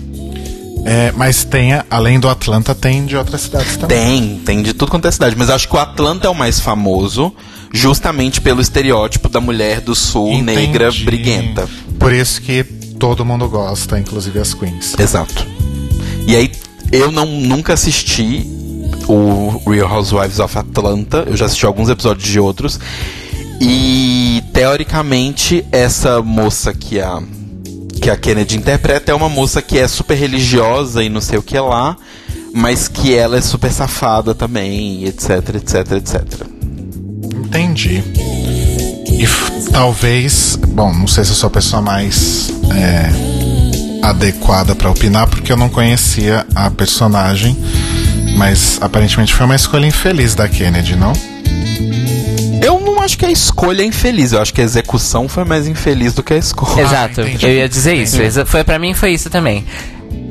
Porque, por exemplo, a Big End que a Pearl fez não é de Real, Real Housewives, se eu não me engano. É de um outro- Mob Wives. É, é de Mob Esposas da Wives, Ma- que é Esposas, Esposas da, da máfia. Máfia. Que é um programa basicamente no mesmo nível ali. Igual, tem, igual tem Basketball Wives. Exato. Nossa, é É verdade. essa mesma categoria de programa, só que a Pearl interpretou muito bem e fez uma escolha muito boa de personagem. Sim. Eu não conheço a Fedra, eu não sei se ela é um personagem interessante, mas como todo mundo tava falando, tipo, como a RuPaul só por uma roupa de igreja e dois filhos sabia quem era, eu imagino que seja uma pessoa de grande carisma e presença. E quando rolou aquela troca de roupa, o que que tava escrito na bunda da, da outra roupa mesmo? Eu esqueci. Ai, Tava escrito Perks. não, era. Ai, não lembro, Gente, mas. conta aí pra gente Era alguma gíria, eu acho, pra cofrinho ou bunda ou alguma coisa assim. Mas. Uhum. É, mas, tipo, não teve nenhuma piada assim de destaque que eu me lembre. Né? Acho que É. foi uma coisa mais flat mesmo. E aí a gente tem a Bendala. Foi a segunda vez que, que o personagem do Snatch Game foi um homem? Ou isso já tinha acontecido outra vez além do Little Foi a segunda vez. Foi a segunda vez. Foi a a Kennedy segunda foi a primeira e agora a Bender lá. Você conhecia, Kyra? O Paul Linda. Olha, o Paul Lindy eu conhecia é, de vê-lo, tipo, fazendo cameo naqueles filmes, tipo, Academia de Polícia, Corra que a Polícia Vem Aí e tal. Pera, mas ele é inglês ou ele é americano? Eu entendi. Não, ele é dos Estados Unidos. Ah, ele é americano, eu Ele entendi é- que ele é, era é. inglês. E a- como a Bendela falou, o lance dele foi durante os anos 70. Que ele, é, igual tem o jogo dos pontinhos do Silvio Santos, ele é copiado desses Square Games que tinha na TV. E o Paul Linde foi o, o quadrado do meio durante isso 10 no Faustão anos. também, não tinha? Ó, dois comentários. Ah, é verdade, a Thor de Thor fez o Michael A Jackson. Torge fez o Michael. Ah, é e- verdade. E o que tava escrito na, na bunda dela era Frack. Frack. Ah, ok. Obrigado, amores do chat. Sem vocês, esse programa não é. É verdade, teve Michael Jackson. Eu tinha esquecido do Michael Jackson. Enfim, ele era o quadrinho do meio. E foi muito bom Michael Jackson da Ford, mas enfim. Foi. É, E depois, quando teve aquela onda das paródias dos anos 80, que foi Leslie Nielsen, Locademia de Polícia, todo aquele babado, ele fazia alguns cameos, porque ele era uma personalidade da comédia da TV, que é de onde esse povo todo veio, né? Leslie Nielsen veio do Saturday Night Live, blá blá blá, essas coisas todas. Então ele era considerado já naquela, nos anos 80, ele já era tipo um veterano do humor. Entendi. Então É, eu conheço O Mário ele. falou que ele participou do elenco de, de Neon Gênio. Olha só, não, não sabia. E eu assisti bastante de Neon Gênio, mas eu era bem pequeno, eu era criança. É, então, assim, eu reconheço o nome dele e reconheço a cara dele. Eu não lembro quem ele era, sabe? Quando a Bendela apareceu, eu falei assim, nossa, tá idêntico. Mas eu não sabia como ele era, tipo, quem ele era, sabe? Eu te perguntei se você conhecia, porque na minha cabeça, sei lá, porque em algum, em algum momento eu tinha entendido que era um ator inglês ou um comediante inglês. E aí, sei lá, de repente você tinha visto na BBC ou algum... Não, eu acho que algum, alguém podia fazer o John Cleese em algum Snatch Game. Fica Olha, a é dica. incrível, hein? Mas, apesar de. E isso acho que foi um meio que consenso, né? De geral, assim, que apesar de não. Acho que a maioria das pessoas não conhecia o Paul Lind, mas todo mundo se divertiu bastante com a performance da Bendela, né? Sim. E que apesar da gente estar cansado da Bendela sempre ganhar, desculpa, mas mais uma vez foi merecido. É, foi bem merecido mesmo. Ela, gente, a bicha é atriz. Ela tá indo muito Quem bem. é essa atriz? Bendela Cram. Mas isso também levanta uma questão que eu, que eu, que eu tenho um pouco com a organização de provas desse All Star, sabe? Sobre o quanto ele tá focado em interpretação e comédia e humor. E não em outras coisas, por enquanto, sabe? Mas sigamos. É, uma coisa só pra completar sobre a Bendela é que em todo Snatch Game acontece isso, né? Em alguns momentos as queens tentam aproveitar algumas brechas para encaixar alguma piada, não necessariamente quando elas têm que responder o qual que era a alternativa delas pro blank, né? Então elas sempre tentam enfiar alguma coisa ali. Teve até o, o- aquele momento trágico do pum da Kenya Michaels, a, a Digli Caliente pulando em cima das outras. Isso sempre acontece nos intervalos entre uma pergunta e outra, basicamente. Que foi por causa disso que a Latrice deu aquela maravilhosa bronca. Aquele maravilhoso speech, aquele ao vivo da Latrice. E a banda ela soube encaixar tudo muito bem, tipo, quando a Kristen falou, ai, é, é, nenhuma dessas queens me fez até hoje, então eu vim aqui. Aí a Benda lá, "Ai, nenhuma dessas queens vai te fazer. None of this quiz gonna do you. Inclusive, Christine, amor da minha vida. Christian, muito maravilhosa. Que convidadona da porra. Sim. Ela é muito Vamos falar. Foi bem maravilhoso. E a hora que ela apareceu no painel, o grito que eu dei, viado.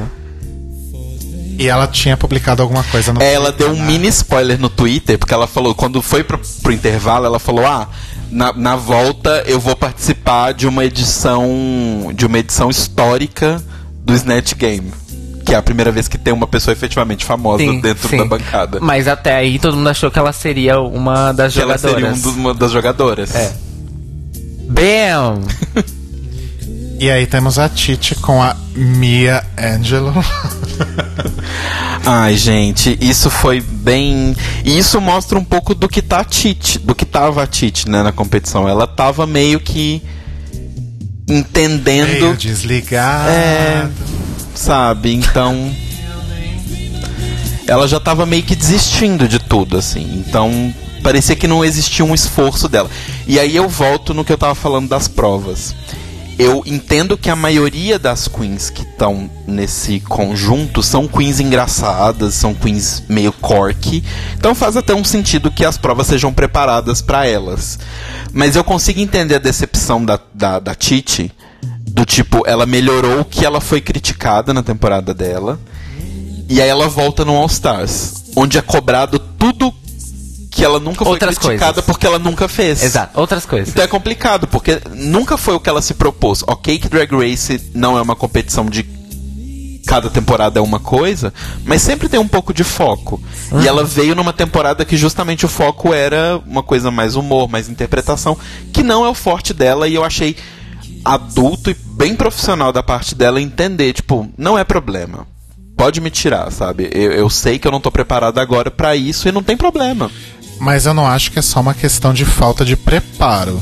Eu acho que é uma questão de falta de empenho também. Não, eu acho que tem um pouco de empenho, mas pensa, se você se prepara pra fazer uma coisa, chega lá te cobram exatamente o oposto de tudo aquilo seguidamente, às vezes dá uma tristeza. Mas, Mo, vamos ser sinceros. Quando você vai pra Drag Race, ainda mais pela segunda vez, não é uma coisa, ah, me preparei para fazer tal coisa. Você tem que chegar pronto para fazer absolutamente qualquer coisa que vai aparecer ali. Não, eu sei, eu não tô falando da questão de não fazer, eu tô falando da questão da frequência. Porque elas tiveram uma prova de humor é, com texto, uma prova de humor improvisação e outra prova de humor improvisação, seguidas. Ok, mas ainda assim ela tá lá, sabe? Não, ok.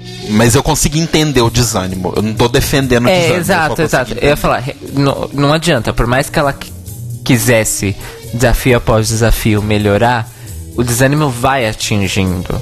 E ela também estava incomodada, ela falou isso abertamente, que ela não queria ser arrastada. Ela não queria ser a Roxy. Ela não queria ser, entendeu? ser arrastada. Inclusive, só faltou ela falar isso. Ela não quer ser a Roxy. Porque ela falou pra Bendela na semana passada. Ela falou assim: Eu não quero ser a Queen que tá aqui só porque a amiga me salvou, gente.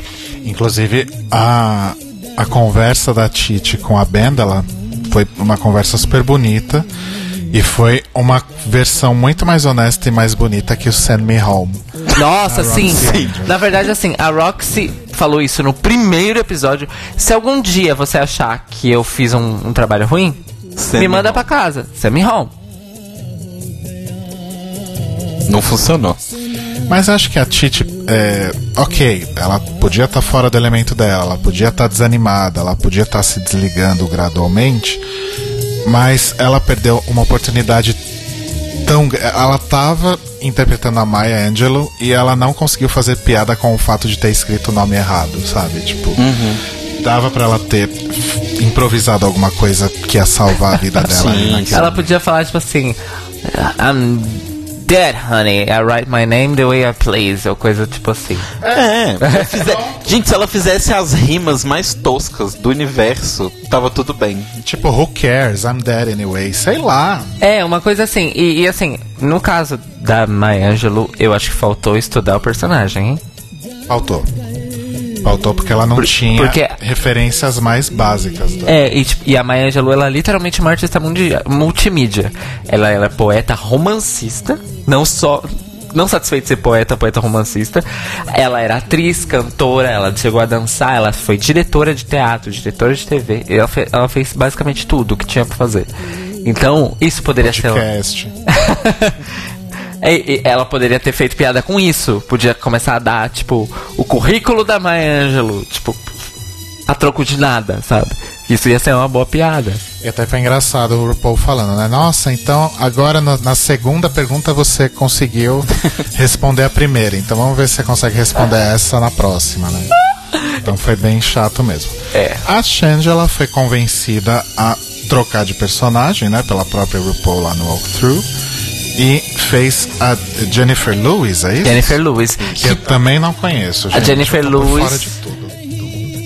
Ela é de Blackish, né? Como eles falaram. Atualmente ela está no ar em Blackish, mas ela é uma veterana atriz negra de TV que também fez muita comédia e fez muito drama no teatro. Na TV ela, é ela sofre um pouco de typecasting, pra ser sincero.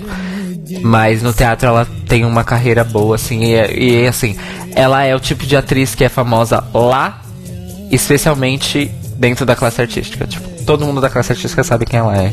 E ela é respeitada e o cacete. Só que o lance da Shangela ter feito essa é, ela é, a Shangela literalmente já morou com a Jennifer Lewis. Elas já foram roommates durante um tempo. Elas tiveram uma websérie juntas, inclusive. Elas transformaram o, o tempo que elas moraram juntas em um- numa websérie. E a Jennifer Lewis meio que é tipo uma segunda mãe, assim, da, da Shangela. Elas são, tipo, família, assim. Então, e foi uma coisa. Foi muito no esquema da, da Bendela pra mim, porque eu não conhecia ah, os, os personagens das duas. E da mesma forma como a Bendela, a Shangela também conseguiu me fazer rir, interpretando uma pessoa Que você não que eu conhecia. nem faço ideia de quem é. Então, quantas pessoas têm talento, gente? Exato. Elas têm talento. Elas têm talento. E a Shangela foi inteligente o suficiente pra entender a dica da RuPaul. Muda de personagem. Faça o que você sabe melhor. Exato. É a terceira vez que ela tá lá. Se ela não entendesse a dica da RuPaul também, pelo amor de Deus, né? Sim. É, e depois a gente teve a Aja esfregando o Drag 101 na cara de todo mundo mais uma vez, maravilhosa, fazendo mais uma referência aí às, às famílias nova-iorquinas, As Four Mothers do drag, né? né? E foi de Crystal LaBeija. La beija. La beija. La beija. E foi simplesmente incrível. Eu, a- eu, eu não sei, eu, eu jogaria a Aja no, no top 2, no lugar de uma das duas, facilmente, não sei qual. Mas eu jogaria. É, eu acho que no top 2 não, mas eu considero no meu coração que ela ficou em terceiro lugar. Que eu gostei bastante. Ela foi sensacional. E a runway dela foi muito boa. Exato. Mas é uma coisa que o pessoal do chat comentou, acho que o Sérgio comentou. A Runway nessa temporada tá sendo esquecida no churrasco, Gente, né? calma, a gente não serve tá na nada. runway ainda, a gente tá no Snatch Game. No- Não, a gente só tá comentando que ela não tá servindo pra nada. Tá. E. a Aja teve vários momentos maravilhosos. O meu preferido foi I'm having the worst day of my Gente, sabe o que é a melhor parte? Postaram, obviamente, Educate the Children. Alguma queen mais velha aí, mais veterana, postou o momento icônico da Crystal LaBeija no documentário dela, que é o The Queen, que é ela indo lá na cabine dos juízes esfregar na cara deles que eles estavam sendo racistas, porque eles estavam querendo dar a faixa pra, pra, pra única concorrente branca e ela que era latina e a outra menina que era negra estavam sendo desprezadas. E ela plau, desce a lenha mesmo. E ela fala daquele jeito. A Aja estava assombrosamente igual. Respondendo ao pessoal do, do chat, a Aja fez a Alissa Edwards no Snatch Game da, da nona temporada. Sim, fez. Fez a Alissa. É... This is the- Esse é o pior dia da minha vida e é, eu falei com a minha amiga Monique. Ela disse: Sim. Vai no, vai no Snatch Game, mas um aviso. Nenhuma das belezas reais vão estar lá. E ela tava certa. Ai, a Aja tá maravilhosa. E o que eu tô achando mais maravilhoso da Aja, de uma forma geral, é que ela tá lá, ela tá fazendo dela, ela tá sendo maravilhosa e até agora ela não se enfiou em nenhuma dessas tretas que tá rolando. Ela só tá assistindo as tretas e rindo. É. Que é o que eu estaria fazendo se eu tivesse ali também. Fazendo o meu e rindo da cara das outras. Mas eu, eu ainda acho que a Aja terá o seu momento. Porque assim, ela não está skating. Ela tá indo muito bem. Só que tem gente indo desgraçadamente bem. Ela tá indo muito bem. Eu acho que vai chegar um momento que ela vai pegar um top aí, gente. Inclusive, é eu já até vou aproveitar esse momento aqui pra revelar que a Aja tro- trocou de lugar com a Trixie no meu top 3. Ah, Olha só, que revelação. Tan, tan, tan. Aperta a, a laganja aí. Bom.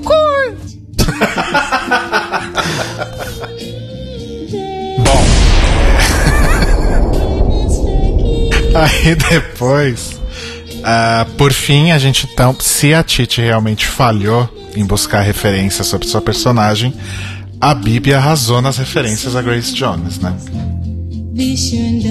Desde o look então, até as citações. o look tava perfeito. O resto, not so much. É que ela talvez não soube aonde encaixar as coisas. É, Não, eu acho o- que só a primeira piada que foi boa. Não, Mas- a, pe- não, a primeira piada foi genial porque ela foi justamente numa refer na referência mais pesada que tem na carreira da Grace Jones, que é a cena do, do True Lies. No man can say no to this pussy. Com aquele sotaque que ela fingiu que era jamaicano, mas era o sotaque dela de camarões, né? Mas ok.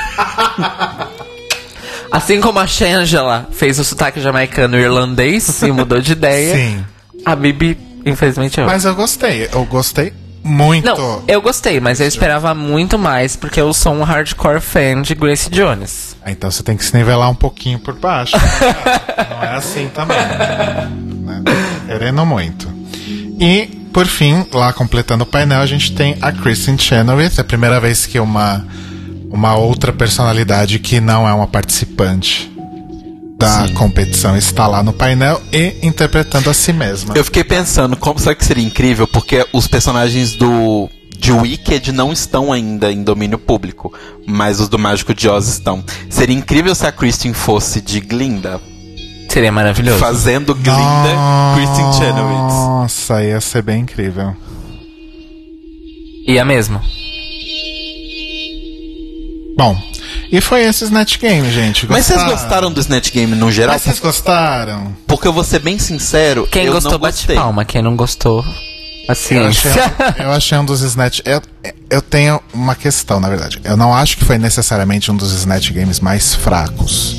A gente já teve Snatch Games piores. Eu acho que esse foi corrido demais. Talvez. Sim. E olha que todo o episódio foi corrido justamente para comportar o Snatch Game. A grande questão é que se, se- não sei se eu estou certo, eu acho que sim, mas no All Stars 2 o, o Snatch Game foi um episódio Queen Sized, certo? Porque foi o segundo episódio da temporada.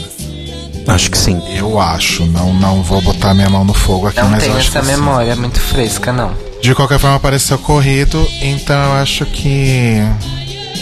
Talvez a gente tenha perdido um pouco da experiência por causa disso, sei lá. É, e é, eu sei que assim, no dia seguinte já tinha runway estendida no site da, da VH1. Eu assisti a runway completa, normal, no ritmo normal. Sem ser aquela loucura. sem ser aquela loucura. E mas eu não cheguei a checar, tipo hoje, se tinha um Snatch Game estendido. O que teve foi eles fizeram pequenas entrevistinhas Eu vi. fake com as queens fazendo as personagens. É, tem umas que são engraçadas, outras não tanto. Sim. Mas enfim. Vou jogar uma questão aqui então. Hum. É. 2, 3, 4, 5, 6, 7, 8, 9. Foi o décimo Snatch Game que a gente viu, gente. Pelas minhas contas aqui, sem contar a primeira temporada, que não teve, e o All Stars 1, que também não teve. Então foram 10 Snatch Games até hoje. Será que já deu? Eu acho que a resposta é sim. Eu acho que a resposta é não. Porque pra mim, a proposta do Snatch Game é uma fonte infinita de novidade. Porque são sempre queens diferentes fazendo personagens diferentes. E se eles fizessem, eles fizessem como fizeram no All Stars 1, o RuPaul's, Gaffin. RuPaul's Gaffin, só que uma coisa bem feita e não aquele troço. Você fala ter uma prova de imitação de personagens barra celebridades, mas não necessariamente essa prova ter que ser o Snatch Game. É, não precisa ser mais um jogo de perguntas e respostas, pode ser um Pode ser igual no Stars 1. só que mais bem feito. Porque o Gaffin foi muito chato, gente, sério. Foi. Nossa, é o por- fim é triste. Então, mas lembra que a gente comentou no nosso episódio. É que o- pra gente que é brasileiro, o Gaffin é um formato bizarro de humor. Sim. O povo do, do chat tá dizendo que não deu de Snatch Game ainda. Então, Então desculpa aí. então vamos, vamos, vamos continuar chupando essa manga aí. Vamos, vamos pra Runway aqui, tá? Vamos pra Runway TikTok, e bem, TikTok. a gente vai ser tão rápido quanto a Runway foi também no programa. Haja. Maravilhosa. Tava muito bonita e eu queria dar parabéns pra todo mundo no geral, porque a- foi a primeira run da temporada que ninguém tava horrível. Parabéns. Isso é verdade, concordo com o Telo. Eu gosto muito do, do realce amarelo desse look, da peruca e do, do sapato. Eu acho que é isso que dá a grande graça do look. Telo, você acha que eu, eu, eu, leigamente, acho que mesmo na temporada original dela, ela já sabia. Mas acho que ela tá melhor. Combinação de cores. Nossa, sim. Sim, sim. Ela sabe usar cor, não sabe, essa bicha? Não, e ela sabe usar quando ela quer uma coisa soft, quando ela quer uma coisa hard. É diferente a combinação que você faz. Eu achei bem legal, bem legal mesmo. Uma dúvida que me surgiu, mas é só uma dúvida boba mesmo. Eu imagino que a produção deva ter assimilado as flores de cada uma, né? Porque elas não repetiram flores. Eu não, não, não, eu não tenho conhecimento suficiente pra dizer isso. Acho que não tem nenhum, nenhuma informação sobre isso, mas faz bastante sentido. Porque nenhuma repetiu flores e flor é uma coisa meio fácil de você repetir, E porque, as né? flores de plástico não morrem, né? Exato. A Bibi. a Bibi foi de RuPaul. certo? Exato. Foi de RuPaul com uma Esse- peruca de rosas negras. Esse look Foi é de bem RuPaul em Dália Negra, a louca. mais um indicativo que ela é espiã a louca. Illuminati.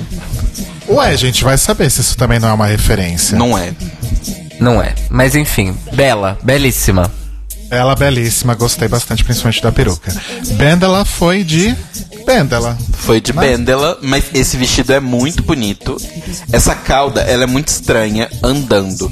Mas eu vi o vestido parado, tipo, ela tipo posando. É muito bonita. Mas é porque andando ela dá um efeito muito estranho. É, então, mas o conceito desse vestido é. É, super legal. Tipo, ela é o, o, o, o pau amarelo do Antúrio. Isso aqui é uma coisa meio furtacor? Não. Sim, É, né? é um verde meio metálico, então ele dá esse efeito. Bela, belíssima também. Gosto bastante. Titi Devane. No seu melhor look de todos os tempos de Drag Race. Não. Não, foi o da look- semana passada, perdão. da semana Isso. passada. O segundo melhor look dela. Exato. Nossa, todo mundo realmente arrasou muito nessa run. Tava né? muito bonita, adorei que o lírio combinou com ela. O lírio branco, achei que foi uma cor que. Sim. Uma flor que ficou bonita com E a ela. roupa tá muito bonita. Sim, tá muito, legal, tá muito legal. E sem perder Tite, né? Não Exato. deixou de ser a Tite, mas eu achei bem legal. É. Eu acho que essa seria. Eu acho que essa seria uma roupa que ela usaria num pageant. E ganharia. É, talvez a roupa final não, porque a roupa final meio que tem que ser um gown. Sim, não, não, não. Mas no, no, no desfile livre, acho que essa seria uma roupa. Eu só acho que talvez o volume da peruca não não dá um match tão legal com o comprimento da saia, mas acho que não compromete no fim das contas. Não, mas eu achei que é legal, porque a peruca é grande e o vestido embaixo não é grande. Então dá um. dá uma Mas ela não fica meio cabeçuda? Não, necessariamente. Eu fiz a interpretação de que a peruca é tão grande justamente pra dar o efeito da flor. É. Essa é a impressão que eu tive. Saquei, entendi. Entendi. Ela tá bem mais pesada em cima do que embaixo. Mas ainda que ela tivesse cabeçuda, ela tá linda. É. Kennedy Davenport. Injusti Aquele comentário do Carson, nada a ver. Qual foi o comentário do Carson, né? Ai, muito arts and craftsy. É, faltou nossa, não. É porque sofisticação. ele falou que as folhinhas verdes que ela colocou junto dava um, um ar de não solidificação. Agora, gente, faz um, um- um- exercício de imaginação. Imagina esse look dela sem as folhas verdes. Ia ser muito monótono e não ia ter graça nenhuma. Ia ser correto, porém monótono. Porém, monótono. Eu só acho que a única coisa que eu, que eu não gosto do look da Kennedy, mas que eu acho que ela compensa no olho e no cabelo, é que ela foi a única que usou as flores de uma forma muito, muito, muito, muito, muito convencional. Não É. teve. ne- Era só um vestido preto muito simples Com que ela girassóis. saiu colando girassóis em cima. Só um parênteses aqui que o Anderson tá lembrando a gente do vestido de papel da Titi, que também foi. Nossa, eu não, não tenho na eu minha não tô cabeça. lembrando. Ou eu confundi. Ou e ele confundiu também. Pode ser. É, eu só acho assim, eu. Eu tô entendendo que a proposta da Kennedy essa temporada é o exagero, talvez. Ela tá faz, trabalhando um pouco mais essa coisa do- dos looks mais over the top. Sim, sim. Ela, ela percebeu que ela não precisa usar o vestidão de concurso de toda vez, né? entrada, o look dos, dos, dos Swarovski na cara. É, não, eu acho legal que ela esteja que ela esteja fazendo coisas diferentes. Eu só acho que talvez o que me incomodou é que a estrutura do vestido embaixo, tá vendo essa alça preta, é muito grossa. É tipo é um vestido muito normal com um monte de coisa colado. Podia, talvez, se a alça fosse mais fininha. É, dava pra ser mais interessante, mas não tá feio, não tá feio mesmo. Beyoncé, quer dizer. Ivete Sangalo, quer dizer. Shangela. Changelão. Desculpa, mas esse look dela tava. Killer. A fantasia tava muito bem feita, tava igualzinho. Killer. Tava Tirando o fato que a. Changela tem uns 30 centímetros a menos de tamanho que a, que a, Sim, que a Beyoncé, claro, mas- mas tava bem legal. Tava killer. Tava lindo. O arranjo de flores tá, ó. Eu amei. Linda, bela, E belíssima. a referência foi legal também. Sim, foi, interessante. Achei Eu não acredito que a Beyoncé botou os bebês pra dentro só pra esse desfile. Tá louca. é um comentário que fizeram. Eu sei. Trixie Mattel, odiei, zero. Nossa, eu amei esse Você não look. gostou? Não gostei. Sério mesmo? Falando Sério? muito sério, eu não gostei desse look. Meu único problema com esse look, mas aí é uma coisa que quebraria a personagem Trixie, é que eu acho que eu não colocaria esse cabelo loiro tão branco. Eu colocaria um outro, porque o cabelo meio que misturou com tudo. Mas é a característica da Trixie. Mas eu gosto muito dessa roupa, essa coisa meio Harajuku. Inclusive foi levantada a questão de que talvez essa roupa seja da Kinti, porque ela tá muito bem feita. Olha. E não é uma coisa que normalmente a Trixie use. Nesse nível de detalhismo. Seria porque a Trixie não usa tantos detalhes, assim. Seria a segunda vez que ela. É... Quase eliminada com uma roupa não, dessa. é, seria. essa- nossa, é não, naquela vez ela foi É, naquela eliminada. vez ela foi. Eu ia falar que é a segunda vez que ela aparece com roupa emprestada da amiga, mas. Ah, quem nunca? Então, mas não tem o bafo de que na verdade aquela roupa não era da Kentia, era dela, a Kentia que usou. Ai, lá. gente, não sei, faz quatro temporadas. Faz muito tempo. Enfim, É. eu amei. Eu não, eu, não, eu, eu não gostei, eu não consigo explicar por que, que eu não gostei. Talvez se eu assistir a Runway completa eu possa mudar de opinião. Talvez é porque você achou muito bagunçado, talvez. Porque é muita informação, porque é a ideia da Ah, estética. eu achei, eu sou virginiano, gente. Eu não, não- não consigo lidar com essas coisas, não. Mas eu achei fofa. Depois nós tivemos a RuPaul. Foi de pinhata. A gente, falou, linda. a gente falou em ordem diferente, tá, gente? A gente falou, A gente falou na ordem alfabética. Na ordem que tá no site aqui, que por sinal é a Alfabética. alfabética. E a RuPaul não foi de camadas dessa vez, né? Não, a- aquelas, aquelas três layerzinhas que ela tava fazendo no vestido, dessa vez ela foi com um vestidão longo. Ela matou inteiro. uma borboleta gigante e amarrou a asa da borboleta em volta do corpo. Ah, mas E pôs eu uma florzinha na cintura. Mas eu gostei. Não, gente. eu gostei também, eu não tô criticando. achei muito não. bonito Eu também. mataria uma borboleta gigante e Aham, usaria aham, a- uhum, a, a asa de vestido. Uhum. Eu gostei bastante. Bela. Bom, Já falei que amei o look da Trixie? Amei o look da Trixie. Eu odiei. Bom, Acabou? e aí? Não tem mais runway? Não, acabou. Acabou, já tem sete Ah, que rápido. Que a gente foi mais rápida também, né? Daí, Bandela e Shangela ganham perucas e mil dólares em sorvete. Gente, mil dólares em sorvete. né? Eu. Olha, eu fiquei com inveja. A Bibi recebeu uma crítica negativa, mas continua safe. Michelle falou pra Trixie convidar Trixie de volta porque nós a queremos. E foi isso que teve na passarela. Então, Como disse a Milk, os juízes querem que eu continue aqui. No exato. caso da Trixie, isso é fato. Mas eu acho que uma coisa válida da gente comentar rapidinho é a questão do medo, medo diante da competição, né, que a Trixie comenta, que ela tá passando por esse momento e que ela tá muito preocupada, por etc, etc, etc. Ela tem um momento de emoção ali na, na passarela, né? E eu vi muita gente falando que ah, é porque ela foi sem a Katia, porque ah, a Trix esqueceu de levar a Katia, etc, etc, etc. Então, eu acho que sim, muito da dinâmica das duas é o que torna as duas boas, mas uma coisa é dinâmica, não é o talento das duas que eu acho que é alterado com relação a isso. Assim como a gente fala da Milk. Eu não tô questionando que a Milk é uma ótima modelo pra tirar fotos e tal, posa super bem, etc. Mas a gente tem que assumir que ela faz isso enquanto boy, não como drag. Sabe? Então, sim, as duas têm uma dinâmica ótima, mas elas não perdem o talento quando elas são separadas. E o que acontece com a Trixie, eu acho que é uma coisa muito normal e esperada de se acontecer, principalmente com queens que alcançaram muitas coisas, tipo uma Changela da vida, tipo a Trixie, tipo uma Alaska, e a Alaska estava também desesperada em sua temporada de All Stars, porque elas têm muito a perder. Outras pessoas não têm muita coisa a perder ela tem muito a perder, ela tem um programa na TV, sabe? Então, eu acho que deve bater um desespero. E, gente, se você acha que, ah, é mentira, é falsidade, é porque ela é ruim mesmo e tal, lembra de quando você fez vestibular, sabe? Você sabia a matéria toda, mas foi uma bosta fazer o vestibular. Gente, é assim, as pessoas reagem de formas diferentes a situações de pressão diferentes, né? Então, sei lá, a, Alaska parecia que estava passeando pelo parque no All Stars 2. Primeiro momento de dificuldade que ela teve, Ela ela, desesperou. ela se desesperou. E a Trixie tá passando por um processo semelhante, com a diferença de que a Trixie já carrega um pouco dessa insegurança aí de, outros momentos e situações da vida dela. Quem garante que quando ela tá gravando o Ah ou o Trixie and Katia Show, ela também não tá se cagando? Mas tá lá interpretando e fazendo o papel dela. Cada um, cada um tem seu processo, né, gente? Pressão de um reality show em que você está sendo julgado e avaliado o tempo todo deve ser bem difícil. né? É aquela lembrança, são pessoas de carne e osso como todas nós. E pensem que toda a gravação do All Stars 3 foi, tipo, em duas semanas.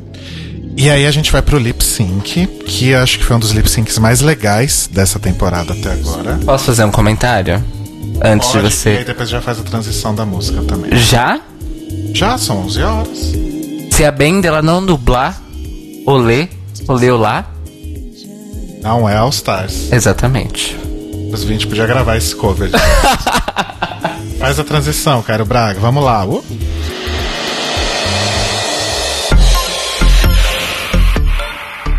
E aí nós temos então um dos melhores lip syncs dessa temporada. E eu acho que isso é uma das coisas legais das queens poderem é, sair do palco e fazer a deliberação e ter a liberdade de O celular caiu. Ai, pensei que era controladora de novo. É, não quebrou o vidro não, né? Porque o meu caiu ontem e quebrou o vidro pela terceira vez já. Para- Parabéns. Obrigada. Parabéns. Ah, o lip sync. E aí as pessoas têm essa agora essa liberdade de poder trocar o look e usar algo mais adequado para a música que elas vão dublar. E isso permitiu até que a Bendela e a Shangela adotassem aí looks que contribuíssem, que tivessem a ver com a letra e com a música e fazer aquela performance incrível. Eu só acho que a Bendela tinha que parar um pouco com essa coisa de da performance dela ser reativa em relação à performance da outra pessoa. É a segunda vez que isso acontece com a Shangela. Sim. Dessa vez deu certo, porque teve aquela piadinha do, dos altoides, da, da Shangela jogando balinha na boca da Bendela, e a piada do, do chapstick e tudo mais. Porém, eu acho que elas. Essa música acho que até deu liberdade de ser uma performance mais assim, Interativa. interativa. Sim. Mas eu acho que a banda ela precisa começar a dublar por ela mesma. E eu tenho uma coisa pra falar. A Shangela chegou com uma cena naquele lip sync. Sim. Ela chegou com a cena pronta. Ela chegou pra fazer a cena. E ela fez a cena. do que a banda ela tava Exatamente. Exato. E Shangela tá dedicada aí nessa temporada em fazer cosplay de Mariah Carey, né? Porque quando ela solta o cabelo e faz o, o review, eu achei ela bem look Mariah começo dos 90 ali, bem comecinho, finalzinho dos 80, comecinho dos 90, que ela tinha o cabelo mais cacheado e tal, Faz sentido. né? Tava bem Mariah de novo. Então, Uma- Esque- let, let's crack that code. O Mário tá dizendo assim, sobre a Ben dela sempre interagir. É, isso é coisa de ator, Rodrigo. Ela se sente impelida a contracenar. Então ela tem que segurar o cu um pouquinho. Não, tô brincando. Eu acho válido, Mário, mas assim. É porque É, sempre cansa, né? É, né? Enfim. Eu acho que nesse caso realmente quem se deu melhor foi a Shangela, porque como, como você mesmo acaba de dizer aqui no, no chat, ela fez a cena e ainda conseguiu contracenar. Ela não perdeu o brilho dela ali. Exato. E ela não dependeu da banda. Ela, a banda ela dependeu dela. Exatamente. Exato. E aí eu já puxo a questão que é a seguinte: concordo com esse duplo win aí. Porque realmente foi pau a pau. Dependeu, é. E, e uma meio que se apoiou muito ali no, no que a outra tava fazendo também. Porém, que eu- eu acho que se a banda ela tivesse feito algo mais próprio, talvez ela tivesse ganhado essa dublagem sozinha. Eu acho que se a Ben dela tivesse feito algo próprio, a Shangela tinha ganho sozinha. Eu também Será, concordo com o? Caio. Sim, não é? Ela parecia mais preparada. É, a Shangela. é, é, Quando eu digo É que que a Shangela pra lip sync, né, gente? Não, É e, difícil não, não, não. E assim, tipo, por- porque, por exemplo, no primeiro lip sync, lip sync, Shangela Bendela, a Shangela realmente, ela performou a música. Desta vez, quando eu digo que a Shangela chegou com uma cena, não é, não só porque ela tinha reviews e props, mas porque ela realmente estudou o momento da música que ela ia fazer tal coisa. Pra mim, o jeito que ela começou o lip sync, eu falei assim, a bicha veio com uma cena. Porque ela veio segurando, fazendo o papel de bibliotecária tímida. Sim. e no final ela tava só de lingerie, jogada no chão. Entendeu? Então, ela não só performou a música, ela realmente fez uma ceninha pra música. Tudo porque ela tinha beijado uma garota e gostado. Exatamente. Exatamente. Eu achei a piada da balinha de menta maravilhosa. Muito boa. Foi incrível. E aí, double win, como o Caio comentou, e aí o face crack do episódio Momentos de tensão. é que as duas vão eliminar alguém de acordo com os, os batons escolhidos. Bendela eliminou Titi, tava bem na cara que isso ia acontecer, porque Bendela tá nessa vibe de ir pela, pelo desempenho e pelas críticas e pelo track record da, da Queen, etc. Então tava bem na cara que era Titi que ia rodar.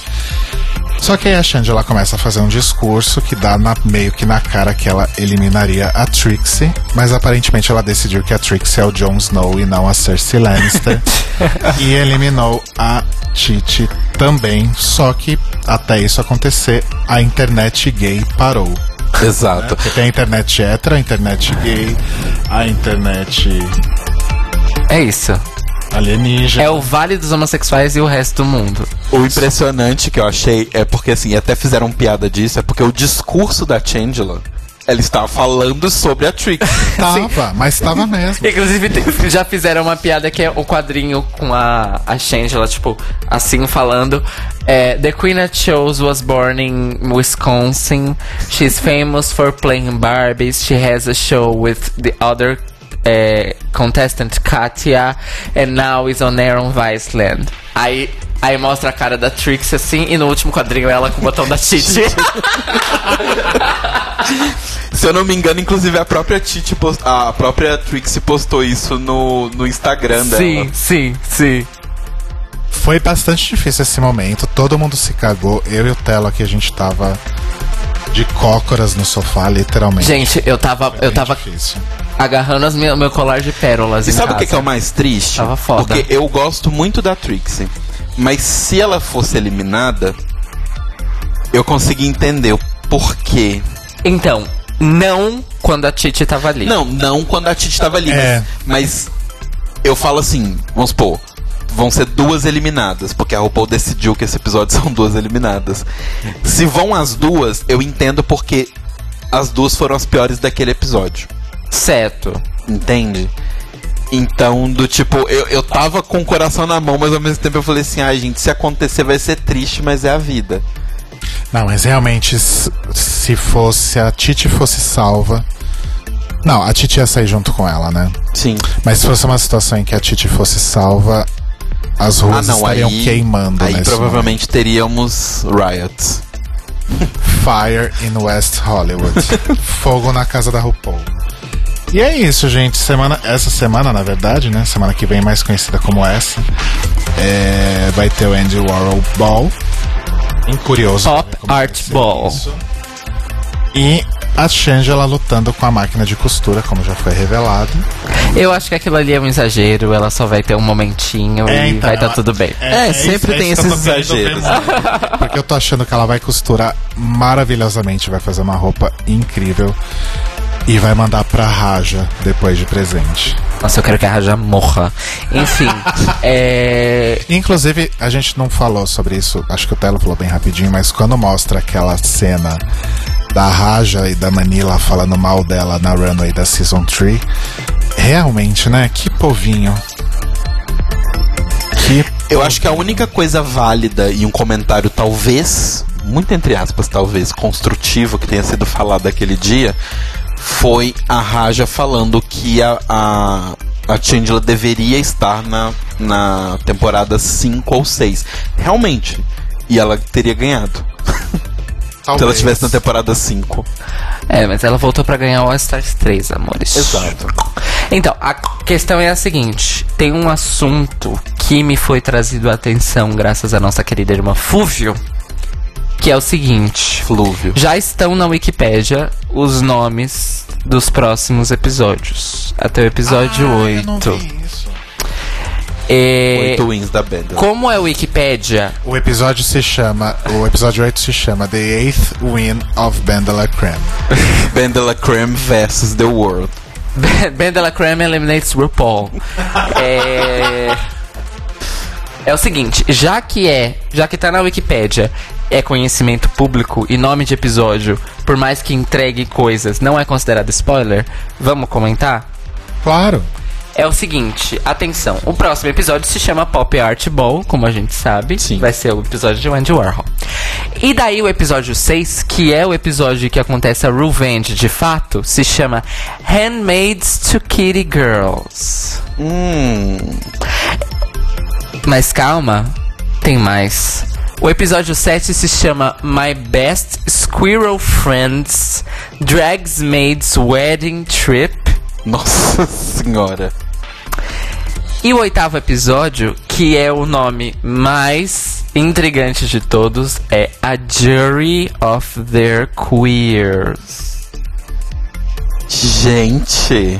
Ou seja, é um trocadilho com o juiz dos seus pares, com o juiz dos seus viados.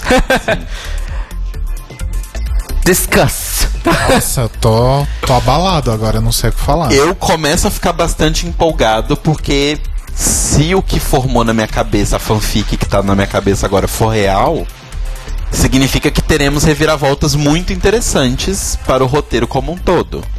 Do tipo, não vai ser só do, a Bibi virando e falando, ah, eu sou uma espiã. Tirar a máscara e mostra que ela é o, ruivo- o ruivo Harry.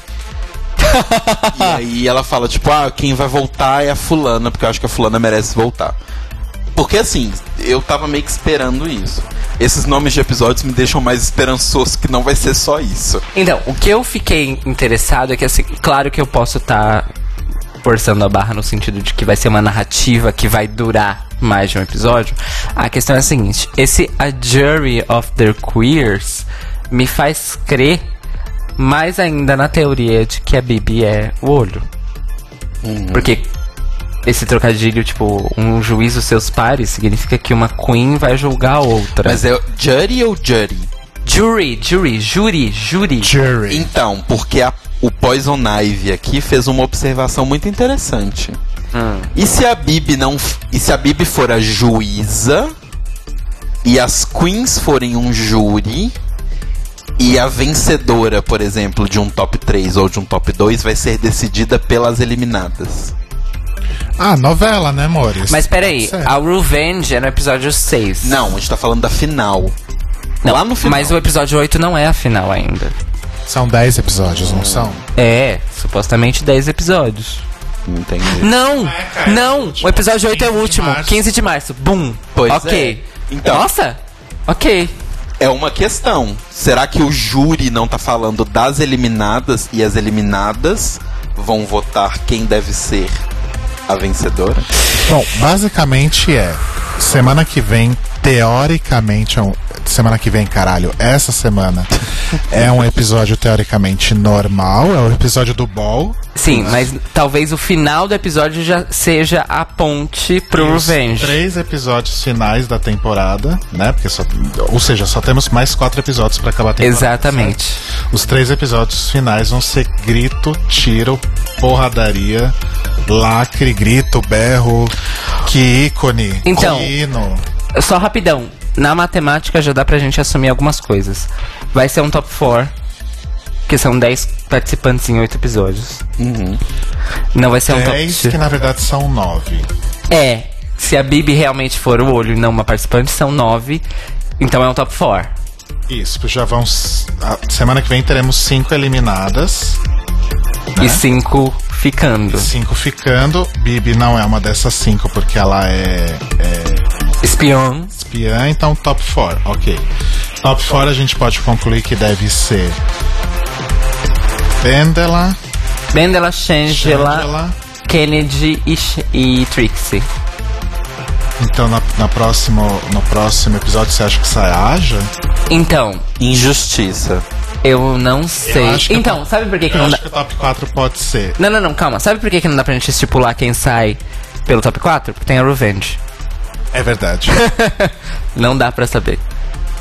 De qualquer forma, pelo jeito teremos notícias interessantes e como diriam os fãs de Doctor Who, né, nossos amigos Fred e Thaís, teremos um three-parter no final dessa temporada. É!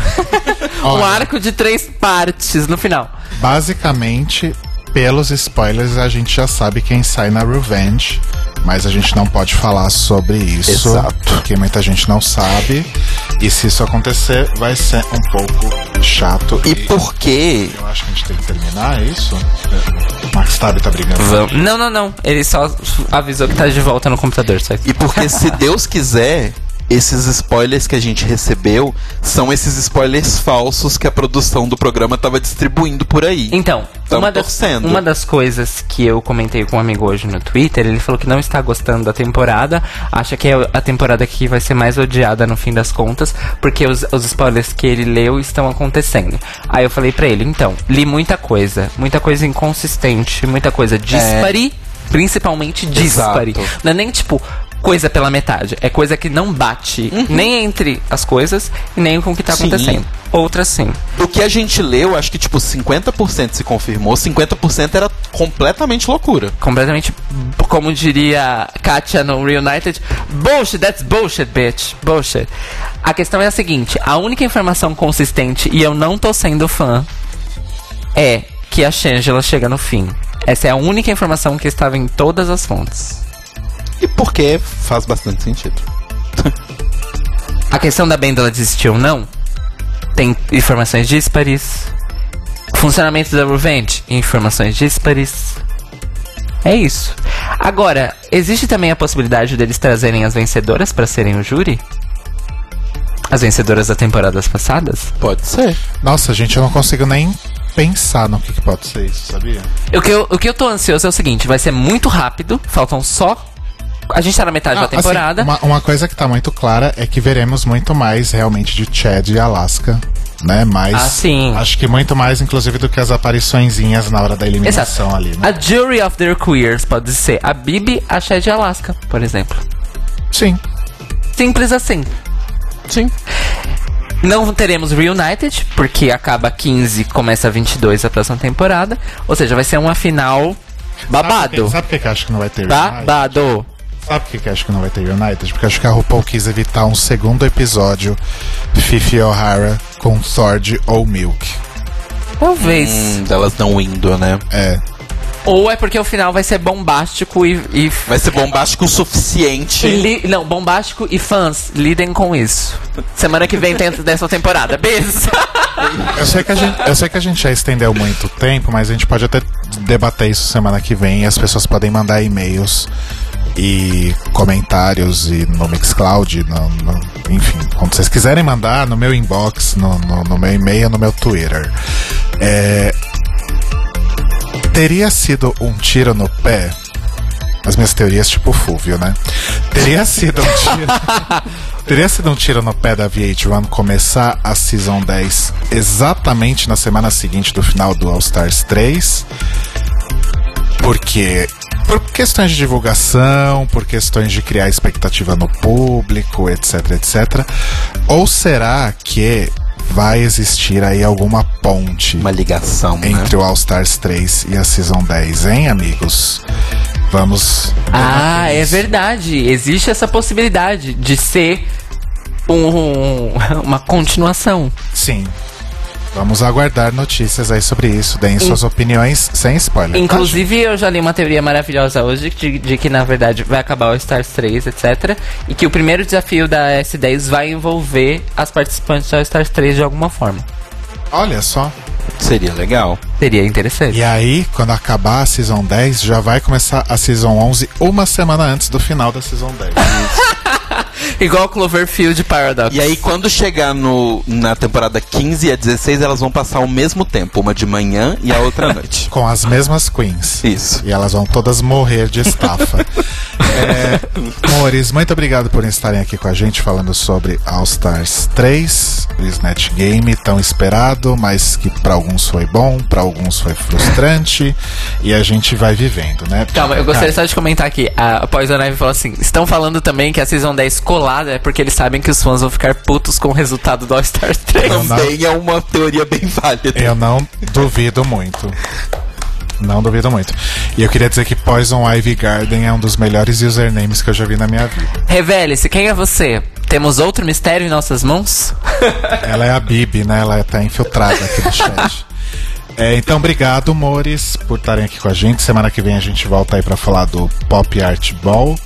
É, nosso convidado, como vocês já devem ter percebido a essa altura do campeonato, infelizmente não conseguiu estar aqui. Não vou falar quem era, porque vai que a gente busca ele aí pra, pra, uma, pra uma outra edição. Exato. Tipo na Season 12, alguma coisa assim. É, Vamos botar não. ele na geladeira. Que ele tá. Toca um shade bump. Mandar ele pra Record. Obrigada. Vamos banir ele da biblioteca, louco. Alô, É, Telo Caetano, seus recados finais. Meus recadinhos, telocaetano.com.br tem camisetinhas, tem os design muito louco lá que eu faço. Graphic design is my passion.